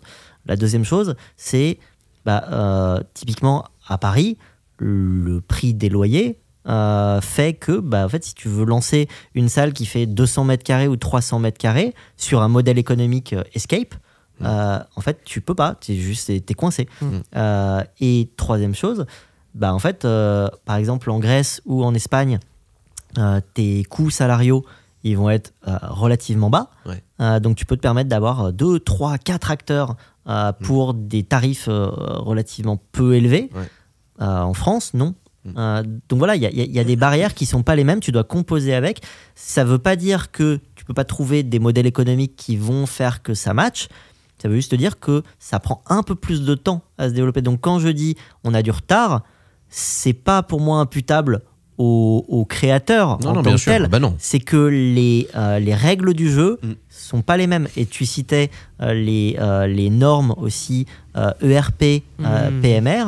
Euh, là aussi, c'est pas du tout la même chose Bien sûr. pas du tout la même chose. Il y, a- y a des règles avec lesquelles il faut composer, euh, des règles de sécurité, des règles d'accessibilité. Elles sont là pour une raison et je, je- je- je ne remets pas en question du coup ces règles-là, Euh, mais c'est des règles où quand tu vas euh, en Espagne, en Grèce, ou etc., ces règles-là, tu sens que à aucun moment elles ont été des problématiques euh, pour ces, pour ces escapes. Donc forcément que tu boxes pas, il y a des trucs que tu peux pas faire ici, quoi, tout simplement. Mmh, Je suis d'accord. Ok. Bah, c'est bien résumé. euh, c'est bien résumé. Et euh, encore une fois, rendez-vous dans 10 ans. On espère que, qu'il y aura des, plein de nouvelles choses en France parce qu'on a quand même des talents et on a des, euh, des créateurs qui ont beaucoup d'imagination. Donc euh, voilà, on, C'est on sans a hâte. compter, c'est sans compter sur le Covid 26 Oui. Oh non, qui s'il va te plaît, tous nous- ça va. Non, s'il te plaît, ne porte Non. pas la poisse. euh, tout va très bien se passer. Il n'y aura plus de fermeture. euh, les, les enseignes vont très bien se porter. euh, voilà, c'est le plus important qu'il faut, euh, qu'il faut retenir de tout ça. Bon, en tout cas, merci, Merci. beaucoup, euh, Laurent. Merci à vous. Si vous n'êtes pas allé à la Loc Academy, évidemment, allez-y. Ils ont beaucoup de salles, 6. Donc vous en avez sûrement une que vous n'avez pas faite encore là-bas. Je Donc suis pas sûr. Je pense que les gens qui écoutent ce podcast ont, ont fait les salles de la Loc Bon, bah, Academy. qui- Mais si vous Parlez-en autour de vous. Voilà. allez, Ouais, exactement. parlez-en euh, autour de vous. Voilà. On vous mettra tous les liens de toute façon en description. Et puis euh, merci Laurent de t'être euh, livré de cette façon. Oui, c'est vrai. On a appris plein, plein, plein de choses et euh, c'est vachement bien de pouvoir discuter euh, Ouais. et de partager euh, tous ensemble aussi. Ce podcast euh, est fait pour ça. Donc, euh, on se donnera rendez-vous euh, pour une nouvelle histoire 2, euh, peut-être avec. euh, Pas le prochain, hein, on va quand même laisser Non, pas le prochain, temps, bien sûr. La, euh, partie voilà. où, la partie où je dis des saloperies sur One Hour sera coupée au montage Oui, ou oui, bien Oui, sûr, évidemment, bien bien sûr, sûr. On bien sûr, ouais, sûr. On leur rediffusera juste quand on les aura en interview D'accord, euh, Oui. Dans l'émission, juste pour. euh, voilà. Voyez la bonne ambiance qu'il y a entre les enseignes parisiennes. Hein, c'est c'est Ah, Je vraiment. précise One Hour et et c'est c'est nos, c'est nos très très bons potes. Bah non, Oui, c'est pas ce que tu disais tout à l'heure. Alors c'est parce que ça sera coupé au. ah oui, oui, que- je suis voilà. vraiment désolé. Ouais, Oui. Non, ne coupe rien. Euh, mais ça, on te le dit que maintenant, à la fin de l'émission. Merci beaucoup, Laurent. Merci. Euh, et puis, euh, Théo, rendez-vous euh, pour Très l'épisode bientôt. 3. Très bientôt. Si vous avez aimé le podcast, partagez-le. Oui, mettez-nous un petit 5 étoiles aussi sur euh, l'application de Sur Apple sur vous nous écoutez, ou. Spotify ou Deezer. Et puis euh, n'oubliez pas qu'il y a le compte Twitter de Radio Escape FR qui sera aussi en description si vous voulez notamment participer euh, bah, à ce type de- d'émission, poser des questions ou tout simplement nous rejoindre. On va mettre Voilà. le, le lien du, du site de la Loc Oui. Academy. euh, voilà, comme ça, vous pourrez aller euh, directement cliquer dessus. Allez, à tantôt. réserver. On vous embrasse. euh, prenez soin de vous et À rendez-vous euh, très bientôt. Merci, Salut. Laurent. Merci.